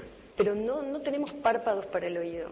Esto solamente para subrayar que el sonido en el cine es lo inevitable. El sonido es lo inevitable, dice Lucrecia Martel. Ahí escuchábamos al principio tintineo de copas ahí al borde de una pileta, una tormenta que se avecina. Así es como empieza la ciénaga que se la vio a lo largo de los años o se la ve como una imagen de una caída de la clase media ahí a fines de los años 90, a principios del 2000, película que tiene un reconocimiento internacional importantísimo, pero también a nivel nacional. El año pasado hablábamos de la gran encuesta del cine argentino y La Ciénaga quedó primera eh, por muchísimos votos como la película eh, más célebre de, la historia de nuestro país, por más que, bueno, capaz que otros tienen otras, otros gustos, ¿no? Pero la mayoría de los que votaron la eligieron o la incluyeron entre sus diez. Lucrecia Mantel lidera esta etapa de la, de la llamada el nuevo cine argentino o, digámosle mejor, de la generación del 2001 con hay otras directoras también, Albertina Carri. Albertina Carri se cumple este año 20 años del estreno de Los Rubios. 20. No puede ser. Sí, puede ser. No puede ser. Puede ser y, y va a ser peor. Claro. Pero, En el año que viene, bueno, el año que viene se va a cumplir 30. Ja. Eh, pero Los Rubios es, es una película que muestra a una cineasta eh, audaz como, como pocas, una, una propuesta cinematográfica eh, impresionante, un ejercicio de la memoria como no hay otro, de un cine que tenemos eh, tan eh, concentrado en, en el ejercicio de hacer memoria y, y en una determinada etapa. Bueno, propuestas como esta eh, no hay. Albertina Carri sigue haciendo cine, ha hecho grandes películas, cuatreros, eh, pero no, capaz que ninguna llegó al, al nivel que, que supo tener los rubios en su momento. Anaí Berneri, Recordemos un poco, aunque sea una línea que trata los rubios. Los Rubios es una es como una cosa medio experimental eh, con ella eh, con una actriz que es Analia Couseiro que se pone en el rol de Albertina Carri y van a investigar el pasado de su familia. La familia el matrimonio Carri eh, fue desaparecido por la dictadura cuando Albertina era la más chica de tres hermanos que tenía creo de cuatro años. Tiene recuerdos muy difusos van a visitar el barrio Claro, lo- los padres pertenecían a la organización Montoneros, entiendo, y hicieron lo que en esa época se llamaba, se mudaron y se proletarizaron, por Claro. así decir, se instalaron en un barrio popular y un eje de la película que nunca olvidaré, la película es súper interesante. Primero, la- diré dos cosas nomás y no, no, no te quiero interferir, No pero no resisto. Eh, la primera es son te- los testimonios de una generación, la generación de hijos, de aquellos hijos, la generación diezmado que se llama, Sí. que son diezmados también, eh, que en la cual expresan puntos de vista que son esto es un recuerdo de la militancia de sus padres, su historia y demás, pero a la vez tiene elementos críticos que surgen del Claro. puro relato. No, no, no. Y hay uno que es formidable, que es que eh, Albertina Carri misma, no, ya no la va a interrogar, va a hablar con vecinos del barrio y los bu- rubios le dicen a los Carri que no eran rubios. Claro. O sea, los vecinos los ven rubios porque ellos eran morochos y veían que eran de otro. O sea, era la forma de ver que eran de otro palo, súper interesante. Roberto Carriero era un científico social de alto nivel en la Argentina. Hay que un yo- gran libro de él que se llama Isidro Velázquez, Formas Prerevolucionarias de la Violencia, de Sí. Roberto Carri Librazo, que hace no tanto y por a- motivado por Horacio González, no tanto que son 20 años. Sí. Bueno, por- motivado por Horacio González, Coligüe lo, lo reeditó. Y yo que estuve en la carrera de sociología era un libro de consulta así total. permanente. Y ahí entre los testimonios que hay hablando de Carrie, está, lo recuerdo, hay muchos, y de gente que conozco mucho, y de gente con la que tengo más, más cercanía generacional y Sí. de otro tipo, y estaba eh, la, la ahora fallecida y siempre añorada Alcida Rumero, como gran Sí, compañía, aparece. como compañía que recordaba. a Incluso de los, perdón, ya que estamos, digo Sí. todo, pero de los textos de No despedida. dejemos hablar a Miguel. No, no, de los textos de despedida de Alcira. Sí. Este, se publicó una, una despedida de Albertina Carri que creo que es de las más lindas que se, que se escribieron, que, que la tenía como una, no sé, casi una relación familiar, ¿no? Sí, relación claro, claro, no, muy, muy, muy cercana. Sí, sí. muy discutida la película, Los Rubios, muy, muy, eh, palabra boluda, perdón, pero muy controvertida. Para mí es un peliculón la mesa, Sí, película. Pero claro, proponía una mirada muy sofisticada, muy, de como vos dijiste, experimental, de algún modo de vanguardia, sobre el modo de procesar la memoria, menos lineal que lo que podía ser el consignismo, ¿no? Digamos, el, el- No, otro- la pura claro. reivindicación este lineal. Otra ¿no? forma de hacer Exacto. ejercicio eh, y, que, y que es valiosa, me parece que sigue siendo valiosa o de las más valiosas por haberlo hecho de esa forma también, ¿no? Como está el reclamo de no haber puesto un testimonio, eh, el testimonio de siempre, de enfocado frente a la cámara y una persona que hable, Claro. pero elige otra forma, otro recorrido de visitar o de, o de repasar la memoria. Hay otras directoras, ¿no? En, en esta generación de, del post-2001, Anaí Berneri, directora de Un año sin amor, Por tu culpa, otras más, eh, Celina Murga, Ana Katz, Lucía Puenzo, abren también, siguen abriendo eh, el, el camino para lo que pienso que es una nueva camada de directoras que hoy por hoy está siendo lo más interesante que se puede encontrar en materia de cine nacional, que es una mirada federal. Está Agustina Comedi, una directora cordobesa, hizo El silencio es un cuerpo que cae, una película extraordinaria. El padre había filmado durante años con, con una videocámara un montón de videos caseros y a partir de eso ella explora su pasado. El padre, que había sido abiertamente homosexual, se vuelve a meter en el closet y tiene una familia tradicional, la tiene a ella, y ella repasando eh, todas esas, esas imágenes hace toda una exploración de la época muy rica, a partir de lo familiar, una mirada sobre lo social y lo político. Otra directora cordobesa, Natalia Garayalde, hizo Esquirlas. Esquirlas, buenísima. Antes se mencionó en este programa la voladura de Río Tercero. Ella filmaba con sus hermanos cuando eran chiquitos, filmaban videos, vivían en Río Tercero y esos videos caseros se dan justo en el marco de la voladura de Río Tercero. La entrevistamos acá, Sí. hace tres años, cuando, sí, en 2020. cuando salió la película. Sí. También un proceso de a partir del archivo familiar eh, hacer un análisis eh, sociopolítico, cultural muy marcado de la época.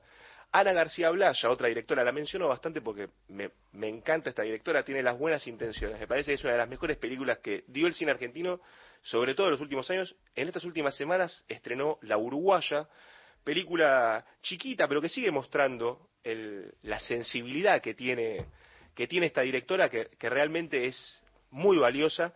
Y una última, Clarisa Navas, correntina, directora de películas como Hoy, Partido a las Tres, directora de Las Mil y Una películas que se enfocan mucho en el deseo femenino, películas que eh, exploran lo deportivo también como eh, impulsor de estos de estas tensiones, de estos deseos entre entre jóvenes, entre mujeres.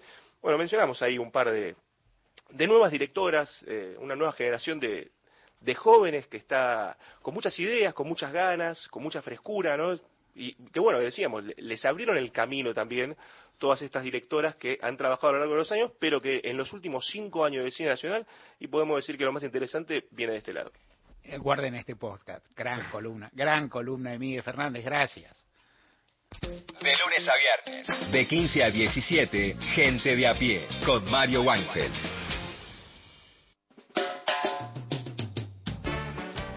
Buenas tardes, Mario. No se jodió a partir del 70. Nos estamos olvidando. La pregunta es cuándo se jodió el mundo. En la repartija de Salta se corrió el mundo. Y a partir de ahí todas las políticas de todos los países estuvieron intervenidas por esa fuerza en donde tenían representantes y payos en cada uno.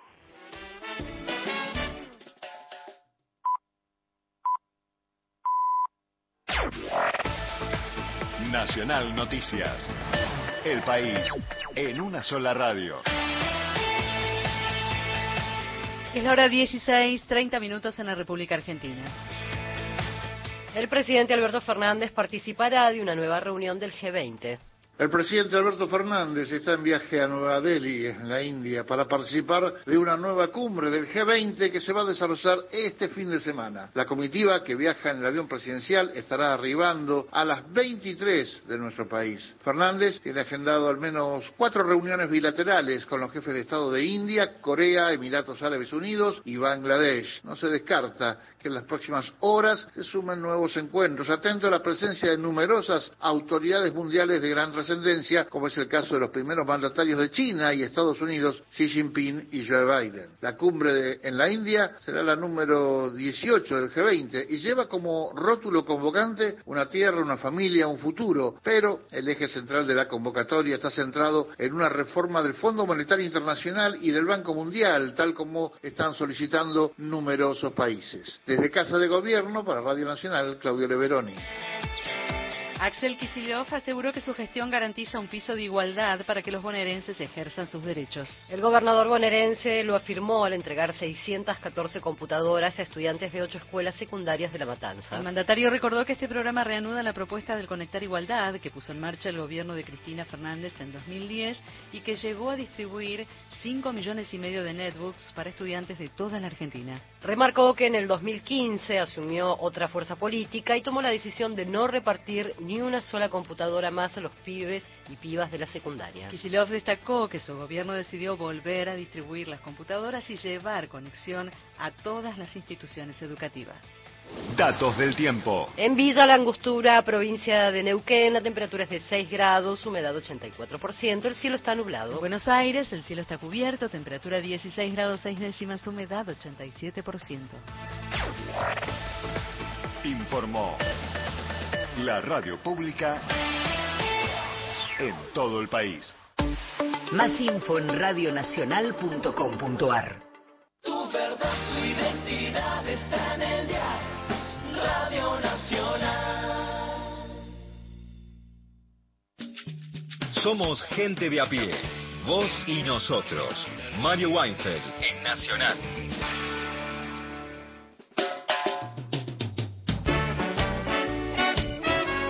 Bueno, Argentina, alguien dijo una vez, es el país más maltratado de la historia universal. En materia económica, también algún Nobel de Economía dijo que había cuatro países, socialistas, capitalistas, Argentina y Japón. Y buscar un responsable de la supuesta debacle de nuestro país es inútil. Y la culpa fue de Perón, también se dijo, pero hablando en términos exclusivamente económicos, siendo Perón presidente, nunca Argentina creció tanto. Nos escribe Pocho, hola Mario, el peronismo, el movimiento nacional, no sabe de una conducción sin liderazgos personales. Es una debilidad. Cuando falte el líder o la lideresa se desorganiza y pierde fuerza. Pasó en 1974, pasa hoy. Vos y yo sufrimos el problema de los liderazgos personales con el Frente Grande, dice Pocho. A la editorial de Mario, eh, los troyanos metieron el caballo adentro de Troya. Bueno, los peronistas metieron gente de derecha adentro. Les parecían, les parecían vistosos, se ve, o que les hablaban al oído, vaya a saber qué. Nos escribe Marcelo desde Bariloche. Hola Mario, muy buen análisis sobre qué le pasó, pero hay algo en que no acuerdo. Faltaban pocos meses para las elecciones y con posibilidad de que el peronismo volviese a ganar. El establishment lo sabía y por eso da el golpe de Estado. Los que deseaban que el estado de bienestar culminara son los que dieron el golpe del 76. Abrazo desde Bariloche, Marcelo, de aquella mm, gloriosa unidad básica soberanía nacional de Bahía Blanca y Arregui. Bueno, respecto a Melconian, Bullrich dijo que va a ser una especie de superministro si gana las elecciones. Bueno, las instituciones bien gracias, entre paréntesis, ¿no? Pero no termina ahí la cosa. También dijo que va a tener a su cargo el Banco Central y no se entiende, porque ellos mismos eh, dijeron toda la vida que el Banco Central debe ser independiente. Claro, se entiende, independiente de la República Argentina. Muchas gracias.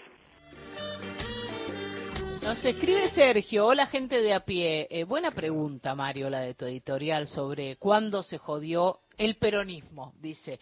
No soy antiperonista, aunque mi comentario lo aparente. Pero... Al peronismo también lo jodió Perón, cuando se exilió en España, en la España de Franco, cuando decidió por la rancia y acomodada derecha peronista en lugar de la maravillosa juventud, cuando permitió la triple A, no estaba Gaga, y eh, con la tristísima frutilla del postre de condecorar al genocida Pinochet. Acá no hay vueltas claro que al peronismo lo rescatan muchísimas acciones en favor del pueblo humilde y varias figuras, incluyendo al primer Perón. Y hay que incluir al kirchnerismo también, que fue lejos, sin ser perfecto, de lo mejor que tuvimos, dice Sergio. Gente de a pie. Hasta las 17.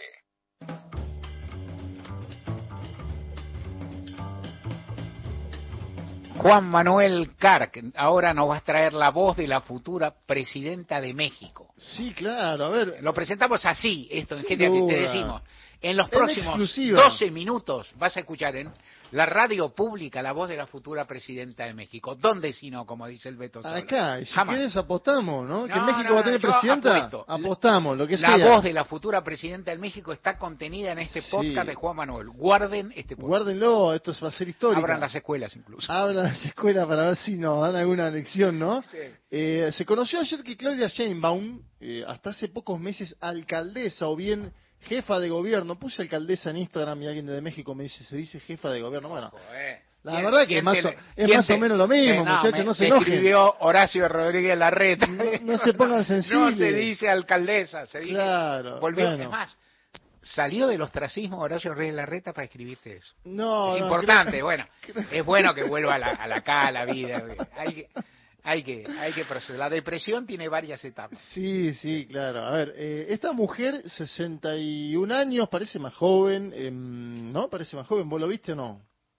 ¿Vos Sin que- comentario. bueno, sin, sin comentar muy bien. No, no, no hay que opinar de la edad ni de... Bien. A ver, ¿por qué, ¿por qué era importante la definición en México? Porque eh, es de los pocos países donde el oficialismo primero puede ganar una elección, ¿no? Siempre Mm. lo decimos en este programa. Si hay elecciones en América Latina en los últimos años, apostar en contra del oficialismo que vas a ganar en casi Totalmente. todo. Salvo que vayas a Paraguay, Claro. donde incluso, fíjate, en Paraguay Santiago Peña ganó con un eslogan de cambio. Venía el gobierno del Partido Colorado, él es el candidato del Partido Colorado y decía cambio, claro, porque hay una división en el propio Partido Colorado y este es un nombre de Eh. Horacio Cartes. Partido Colorado es. Es otro sumum, ¿no? Peronismo es, no sé, un pan lactal. Peronismo es, no, es jugar, no sé, a la casita robada. Peronismo es un partido vecinal. No, pero es, te juro, es una mezcla de PSOE con... O sea, el coloradismo es complejísimo. Un gran Muy libro, complejo. Un gran libro, Torcuato Di Tela. Bueno, ahí está, tenemos para, para estudiar, ahí está, nos Hoy mandaron es a el día estudiar. de los pelirrojos, no es lo mismo, pero también. Además, saludos para todos. Y el Día de la Independencia de Para todos y Brasil. el. Día de la Independencia de Brasil el 7 de septiembre. Pero vamos a seguir con México porque Sí. habló Claudia Sheinbaum, esta mujer. Claro. Dijo, escúchame, gané, voy a hablar, dar un, dio un discurso. Dijo lo siguiente, a ver. Hoy ganó la democracia. Hoy decidió el pueblo de México y soy la coordinadora nacional de defensa de la transformación por decisión del pueblo de México. La verdad me siento muy orgullosa, muy honrada. Hemos sido parte de este movimiento desde su fundación y desde aquí quiero decir con orgullo, con honor, que es un honor estar con Obrador. Vamos a ganar el 2024. Vamos a ganar las diputaciones. Vamos a ganar las senadurías. Vamos a ganar las gubernaturas. Y va a haber presidenta de la República y será de la cuarta transformación. Bueno, fíjense, eh, primero el nombre pomposo, ella es candidata a presidenta a partir de ahora, Sí. pero es, eh, supuestamente, digo, no supuestamente, en los papeles es la coordinadora nacional en defensa de la transformación, ¿sí? Así es. Son eh, títulos pomposos. Es un honor estar con Obrador, dijo, ¿no? Casi Sí. como diciendo, yo soy la candidata del presidente. Acuérdense que el presidente tiene más de 60 puntos de aceptación, por eso, pero no se puede presentar. Para mí, una complejidad, una deformidad que no se pueda presentar a alguien que solo gobernó un periodo, que tiene 60 puntos de aceptación. En algún momento se debería ver eso en términos politológicos. Digo, hay, hay un problema ahí. Hay un problema. Eh, más allá de que sea una candidata muy valiosa, Claudia, y que se, ca- casi con seguridad va a disputar la presidencia con muy serias chances de ganarla. ¿Qué pasa? Hay un problema porque lo que sí campean en México, como en toda América Latina, son las divisiones en los progresismos. Marcelo Ebrard, hasta hace poco tiempo canciller de México, acuérdense que Marcelo Ebrard es quien salva a Evo Morales, quien tiene una política activa en la CELAC, bueno, podemos nombrar la, la familia de Castillo, de Pedro Castillo, está asilada en México por obra de Marcelo Ebrard. Este hombre disputaba con Claudia Sheinbaum y denunció incidencias en el proceso pidió que se vuelva a hacer el proceso. Esto ayer antes del discurso de Sheinbaum, ¿sí? Dijo, la verdad que está mal hecho, vamos a hablar, de, eh, vamos a escuchar, mejor dicho, al ex canciller eh, Ebrard porque plantean dudas en torno a si se va a lanzar como candidato por otro partido a partir de este momento, una vez que perdió, hay que decirlo también en esos, en esos términos, ¿no? él pierde la interna y está en un pataleo que no se sabe en México si es para negociar en lo interno o para ir a disputar por fuera. A ver, escuchamos a Marcelo de Peralta. Por el número de incidencias que acaba de referir Marta y su impacto en las encuestas, lo que debiera hacerse, lo que procede, es repetir el ejercicio. Es, mejor decir.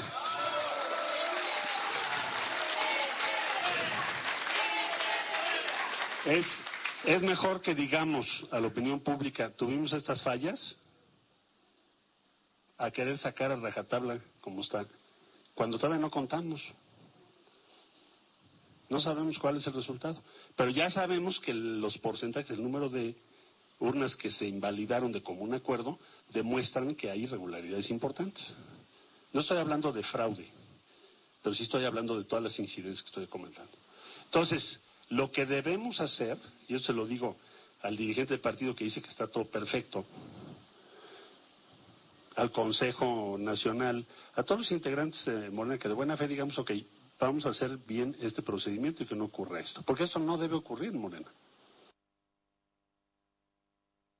En Twitter México mencionaban que que bueno, que Velar estaba llorando, entre comillas, Sí. digo, porque... eh, Hay uno un lo- cántico que no puedo repetir que es cancelable. Ahí está, un cántico. Pero bueno, a ver, que es una encuesta guion medio primaria con 12.000 afiliados de Morena, Ajá, es una muestra, con una muestra. una sin- muestra Ajá. significativa igual, pero cada, a ver, para ponerlo en términos eh, estadísticos, le dieron a, a- a estos 12.000, se dividieron en cuatro y una buena parte de los candidatos mandó una encuestadora propia a esas casas, por ejemplo, ¿sí?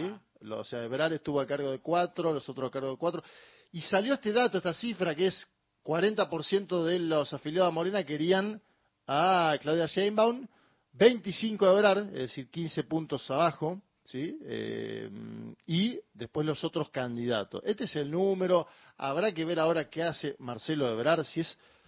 Algunos dicen es una estrategia para negociar mejores lugares dentro de la lista de Sheinbaum, dentro del Sí. gobierno de Sheinbaum. Otros dicen no, se puede ir a, ir- a ir a otro movimiento llamado Movimiento Ciudadano. Ajá. Incluso hoy habló AMLO, Hoy hablamos de randazo, ¿no? También. sí, pero espera, sí, porque espera, porque AMLO hoy dijo... ¿Será un randazo mexicano? AMLO hoy dijo, yo él, él es mi amigo, dijo AMLO sobre Sí. Dice, para mí se está, entre comillas, eh, equivocando, no lo dijo con esa forma. Dijo, yo espero que él decida apoyar la transformación, que continúe con la transformación. Pero dijo, ojo, porque si se presenta Marcelo, le saca más votos a Yoti Galvez, que es la candidata del PRI el PAN, que a Claudia Sheinbaum. Él cree eso, AMLO. Entonces hay, hay algunos en México que están diciendo, che, esto no es parte de una estrategia de Andrés Manuel López Obrador. Yo no sé, si es parte de una estrategia, estamos hablando de un genio de la política internacional, porque él dice que puede salir segundo Marcelo Ebrard si se presenta por fuera por el costado, pero que aún así él quiere que sea parte del proceso político que se abre de acá en adelante. Y es más, dijo que él está con Claudia Sheinbaum sin lugar a dudas, que hoy le va a entregar el bastón de mando. Él dice, hoy dejo de ser el dirigente de Morena, lo dijo esta mañana en las mañaneras. Y aparentemente a la tarde, en pocas horas, le va a entregar un bastón de mando a Claudia Sheinbaum. Bueno, estas cuestiones que son más simbólicas que otra cosa, pero no es no deja de ser importante que un tipo que tiene 60 puntos de aceptación te entregue el bastón de mando, ¿no? En un país como México. Del otro lado del mostrador, otra mujer, lo decíamos. Por esto, esta columna va a pasar con exclusividad algún audio de la futura presidenta de México. Del otro lado del mostrador está Yotil Galvez, que es una mujer periférica del Partido de Acción Nacional llamado PAN, uno de los partidos tradicionales de México, con vínculo directo con el expresidente Vicente Fox. ¿Se acordarán ustedes de Vicente Fox? Pero esta es una señora que a diferencia de Fox, Fox es un hombre que viene de la alta alcurnia, ¿no? Eh, esta es una señora que viene de origen popular, de un eh, lugar llamado Tepatepec, del estado de Hidalgo, una mujer que vendía gelatinas en su infancia para apoyar a su familia, de madre mestiza de padre indígena, Una familia con muchos problemas, imagínense, el padre era al- alcohólico, violentaba a la familia en general, ¿no? A la- su madre, a ella, a los hermanos, bueno, un- un- unos problemas bien eh, latinoamericanos en su dimensión, del pueblo latinoamericano. AMLO habló sobre ella semanas atrás en las mañaneras, ¿no? AMLO dice que, a ver, da a entender que la oposición pispea un poco mejor esta elección, ¿por qué? Porque pone a alguien de origen popular, ¿no? En otro momento hubieran puesto a alguien de, de- eso. Fox, claro. Na- Sí, como Fox o alguien criado entre algodones, ¿no? Mm. Eh, con altos estudios, etcétera, etcétera. En este caso, ella logró luego altos estudios, pero se, se inaugura en una clase bien eh, popular. Escuchamos a Andrés Manuel eh, López Obrador semanas atrás hablando sobre Yotil Galvez. ¿Y por qué deciden a favor de la señora Xochitl? Porque ellos suponen de que si nació en un pueblo va a tener el apoyo del pueblo. Y además es en realidad parte de ellos, no del pueblo, sino ella forma parte de los conservadores. Sí, es pausado Andrés Manuel López Obrador, lo decimos cada vez que lo mencionamos. A veces eh, yo a, a- a veces mando, esta vez me olvidé, pero a veces pongo ponerlo en 1,5. Viste que YouTube te deja diferentes velocidades, Mario. Sí. Bueno, a veces lo pasamos en 1,5. Los medios mexicanos también hacen esa diferencia. Él se toma sus pausas en el medio, es un hombre que tuvo un infarto en el 2006. Pero está bueno que hable a su, que, que registrar. Eso es verdad, ¿no? En una es sociedad su- donde su- estamos todo el tiempo piqui, piqui, piqui, piqui, piqui, Pero piqui. aparte el, el textual y la nom- y el lenguaje original eh, a mí me parecen súper interesantes. digo, Vos no sí. lo cortarías. No, no, yo no lo cortaría, no sería de ningún modo porque tiene octógonos, varios octógonos. Bueno, a ver, días atrás esta mujer Xochitl, de la cual habla AMLO, que, lo vuelvo a decir, es la candidata de lo que sería el PRI, el PAN y el PRD, esa configuración, que ¿sabes qué nombre le pusieron? Frente Amplio le pusieron. Quisieron ahí meter una, ¿no? Porque Ahí. es un Frente Amplio Claro. más tirado a la derecha este, pero bueno, Frente Amplio le, le batieron. Habrá que ver qué dice José Mujica en, en el Uruguay, que tiene como esa chapa, ¿no? De- la Bien, Roget. Galvez asumió la candidatura, eh, el frame le va a sonar conocido, es no seguir dividiendo a México, ¿no? Ella dice que hay una especie de grieta en México que eh, no quiero la ofensa, no quiere el insulto, no quiere la descalificación. No suena este discurso, ¿no? Hemos escuchado a alguno que otro candidato en toda América Latina en estos años. De hecho, ahora hay un candidato muy importante, Novoa Hijo, en Ecuador, que viene con ese discurso, que dice, no, no quiero descalificaciones, insultos, no quiero que se siga dividiendo el Ecuador. Escuchamos a la candidata Xochitl, como bien lo llamó AMLO, Xochitl Galvez, que va a competir mano a mano con Claudia Sheinbaum en el 2024 y hay que ver qué hace Marcelo Ebrard. Pero escuchamos a la candidata de el Frente Amplio Conservador Mexicano. No vamos a seguir dividiendo a México. México necesita hoy con urgencia unidad. México necesita una presidenta que nos ponga a todos a jalar parejo. México nos necesita a todas y todos. Segundo, no vamos a recurrir a la ofensa, al insulto, a la descalificación. México necesita una presidenta que respete a todas y a todos, que gobierne para todas y para todos. Bueno, a mí me da la sensación, y lo dije un poco en la venta, ¿no? que así como la política argentina en el marco electoral se fue así del centro a la derecha, ¿no? Las opciones, digo, eh, en general estoy hablando, ¿no? Por eso eh, más aparece, cuando uno lo escucha, un hombre de centro izquierda en este escenario, ¿no? De tan, digo, tan tirado, ¿no? Donde empezamos la semana con una reivindicación de, entre comillas, víctimas en la legislatura, ¿no? Que sabemos lo, lo- que significa para la historia argentina. Así como en la Argentina está todo del centro a la derecha, y hasta Melconian, que lo pasó Martín, nos parece una persona que uno lo escucha y dice, mirá, Melconian, lo que ¿no? En el frente anti-autoritario están todos adentro casi. Yo la escuchaba a Vidal ahora que hablaba también sobre mi ley y los peligros. Bueno, eso es parte de un problema que es que él se, se fue el eje para la derecha casi por completo en la Argentina que era lo que Javier Milei decía que pasaba a la inversa, ¿no? Él decía que Macri era socialista, bueno, eso no sucedió, ¿no? Pero ahora sí nos tiramos... ¿no? Sí, sí, que decía... Socialismo era puesto menor. Él decía era que era socialista.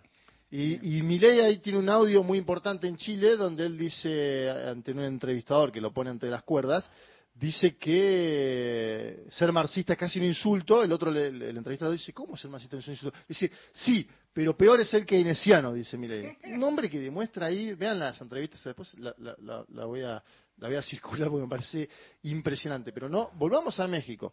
Yo decía lo de la Argentina para poner el ejemplo que en México la discusión se centra del centro a la izquierda.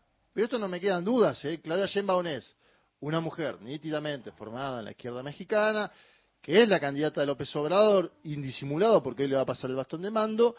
Después tenemos a Marcelo Ebrar en el medio, que hay que ver qué partido juega, si Marcelo Ebrar es candidato o no por el Movimiento Ciudadano, puede serlo o no, dice AMLO que le sacaría votos a la candidata, entre comillas, conservadora, que es una mujer de origen indígena, ya lo explicamos, ¿no? Ujú. Que vendía gelatina cuando era chica para sobrevivir, de una El familia alcohólico le de una familia con complejidades, contamos todo eso. Sí. Eso- No hay un hombre, no hay un Vicente Fox en esta elección mexicana, ¿sí? No hay un eh, Pastrana colombiano, un Uribe, no, no existe eso.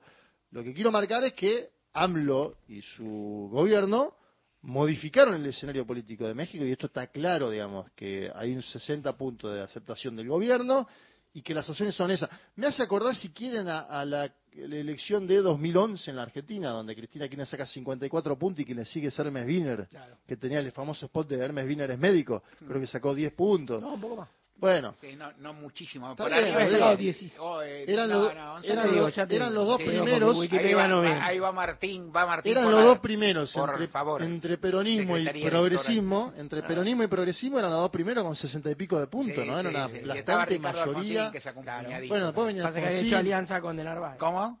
No había, no había una, no había una expresión nítida que vos digas acá está Ah, la derecha a ver, concentrada. permiso. Sí. 16.8 Eh. 8 sacó Hermes Wiener. Bueno, con aquel, 16.8, qué grande. aquel Y famoso Alfon-. Ricardo Alfonsín sacó 11. ¿Viste? Ese es el que Yo lo he dado un poco menos. Bueno, todavía. 54, 16 y 11. Casi Sí. 8 puntos sacó Alberto Rodríguez, mira. 5 y pico de Valde. ¿Y quién es el exponente que vos decime de la, de la derecha argentina? ¿Quién está ahí? ya ¿Te acordás de alguno? Dualde y Burrich. Jorge Altamira, que sacó. Bueno, ese chiste.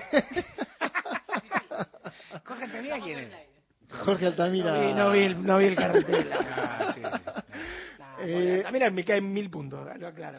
Me cae mil puntos, pero no, No, me la primero- nunca en mi vida. Primero lo sepulte y después No, prefiero- pobre. A ver, ¿quién en puede decir en que el Altamira de- En el de- responso dice, me caías mil puntos.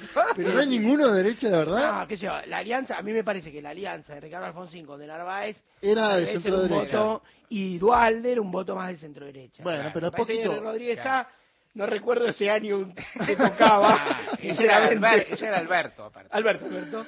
Pero bueno, Alberto, bueno. Y Sí, sí, pero vos pensás que tenía 54 más 16, vamos a hacer una cuenta rápida, 70. se da 70 puntos. Bueno, entre Cristina y Wiener. Ojo con Más que- Frente Amplio Progresista. Ojo lo que plantean algunos analistas de que AMLO no esté queriendo jugar a una candidatura de Marcelo Ebrard que sobrepase a la de Xochitl Galvez y ponga la- al PRI y el PAN, que son dos partidos históricos de México, en un absurdo tercer lugar. Eso es lo que está planteando. que Me gusta lo del 2011, lo voy a, lo voy a usar. el Te lo dejo, te lo dejo usarlo como Ah, quieras. Está bueno. Ya está, Mario. Estas son las elecciones de México, año que viene. Se fue todo a cualquier lado. Ah, se fue todo, fue, fue impresionante. Después de, después de la, pero la primicia de gente a pie está Estuvo, estuvo, está- está ahí Guarden este podcast, porque te voy- vamos a decir más, nos vamos a jugar. Este pibe Ebhard, que no es ni siquiera como Shakira.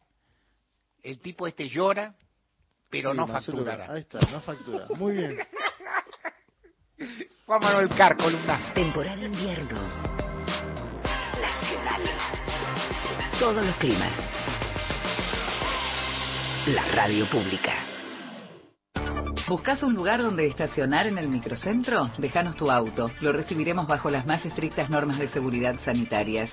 Cuidarte y cuidarnos es la prioridad. Estacionar en el garage más seguro del microcentro, Avenida Corrientes 677, a metros de la calle Florida, sobre el lado izquierdo de la avenida. 144, la línea gratuita de contención, información y asesoramiento para mujeres en situación de violencia en sus diferentes formas. 144, en todo el país, los 365 días del año. Inauguramos el gasoducto Presidente Néstor Kirchner, con cientos de kilómetros de acero en manos de miles de trabajadoras y trabajadores. Se construyó en tiempo récord la obra de transporte de gas más grande de los últimos 40 años. Energía que nos permitirá ahorrar divisas, expandir nuestro desarrollo, nuestro federalismo, nuestra soberanía y nuestro orgullo nacional. Gasoducto Presidente Néstor Kirchner. Mueve energía, mueve al país. Ministerio de Economía. Argentina Presidencia. Ombú, inversión tecnológica en calzados de seguridad. Ombú, caminamos el futuro. Calzados Ombú, nuestro liderazgo a tus pies. Jueves. Todos los días, Nacional. La radio pública. Mario Weinfeld está en Nacional, la radio pública. Sí, buenas tardes. Para la columna de cine y las directoras de Argentina, Paula Hernández, enorme, enorme. María Victoria Menis, películas como eh, El Cielito, o La Cámara Oscura, o Herencia, también deberían figurar ahí en, el listado. Gracias.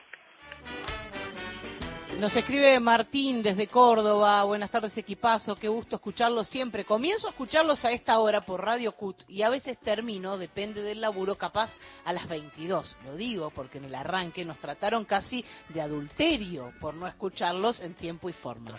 Dijimos que hay que escuchar este programa, no cuándo. Si- si hasta las 10 de la noche se queda escuchando, escuchó toda la semana. Corta, corta y luego sigue. Claro. Porque tiene que hacer es Que nos mande fotos. Sí, podés esperar, demorar un poco la cena y La terminar. cena, claro. Y eh, agrega, chanza mediante, en serio, los escucho por Radio CUT porque es muy bueno el programa. Claro. Merece ser escuchado íntegramente, dice es. Martín desde Córdoba. Qué fenómeno, ¿eh?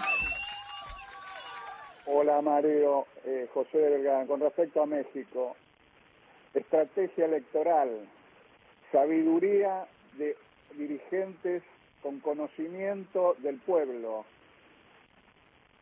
saber que hay que estar unidos y hay que tener objetivos claros y grandes.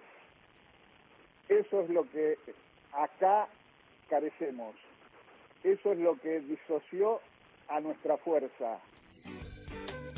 Mónica nos escribe desde Olivos. Para mí, por lo menos en los últimos años, la Argentina se jodió cuando desde 2011 empezaron con los paros por el impuesto a las ganancias, las 11 corridas bancarias, la misoginia de la CGT y los gobernadores, la demonización de Cristina, de la Cámpora y el kirchnerismo, desde adentro y desde afuera, la operación Nisman, los fondos buitres, el lofer, etcétera. Todo lo cual llevó a que ganara Macri y con esto ya fue crónica de una muerte anunciada. Saludos a todo el equipo, dice Mónica desde Olivos.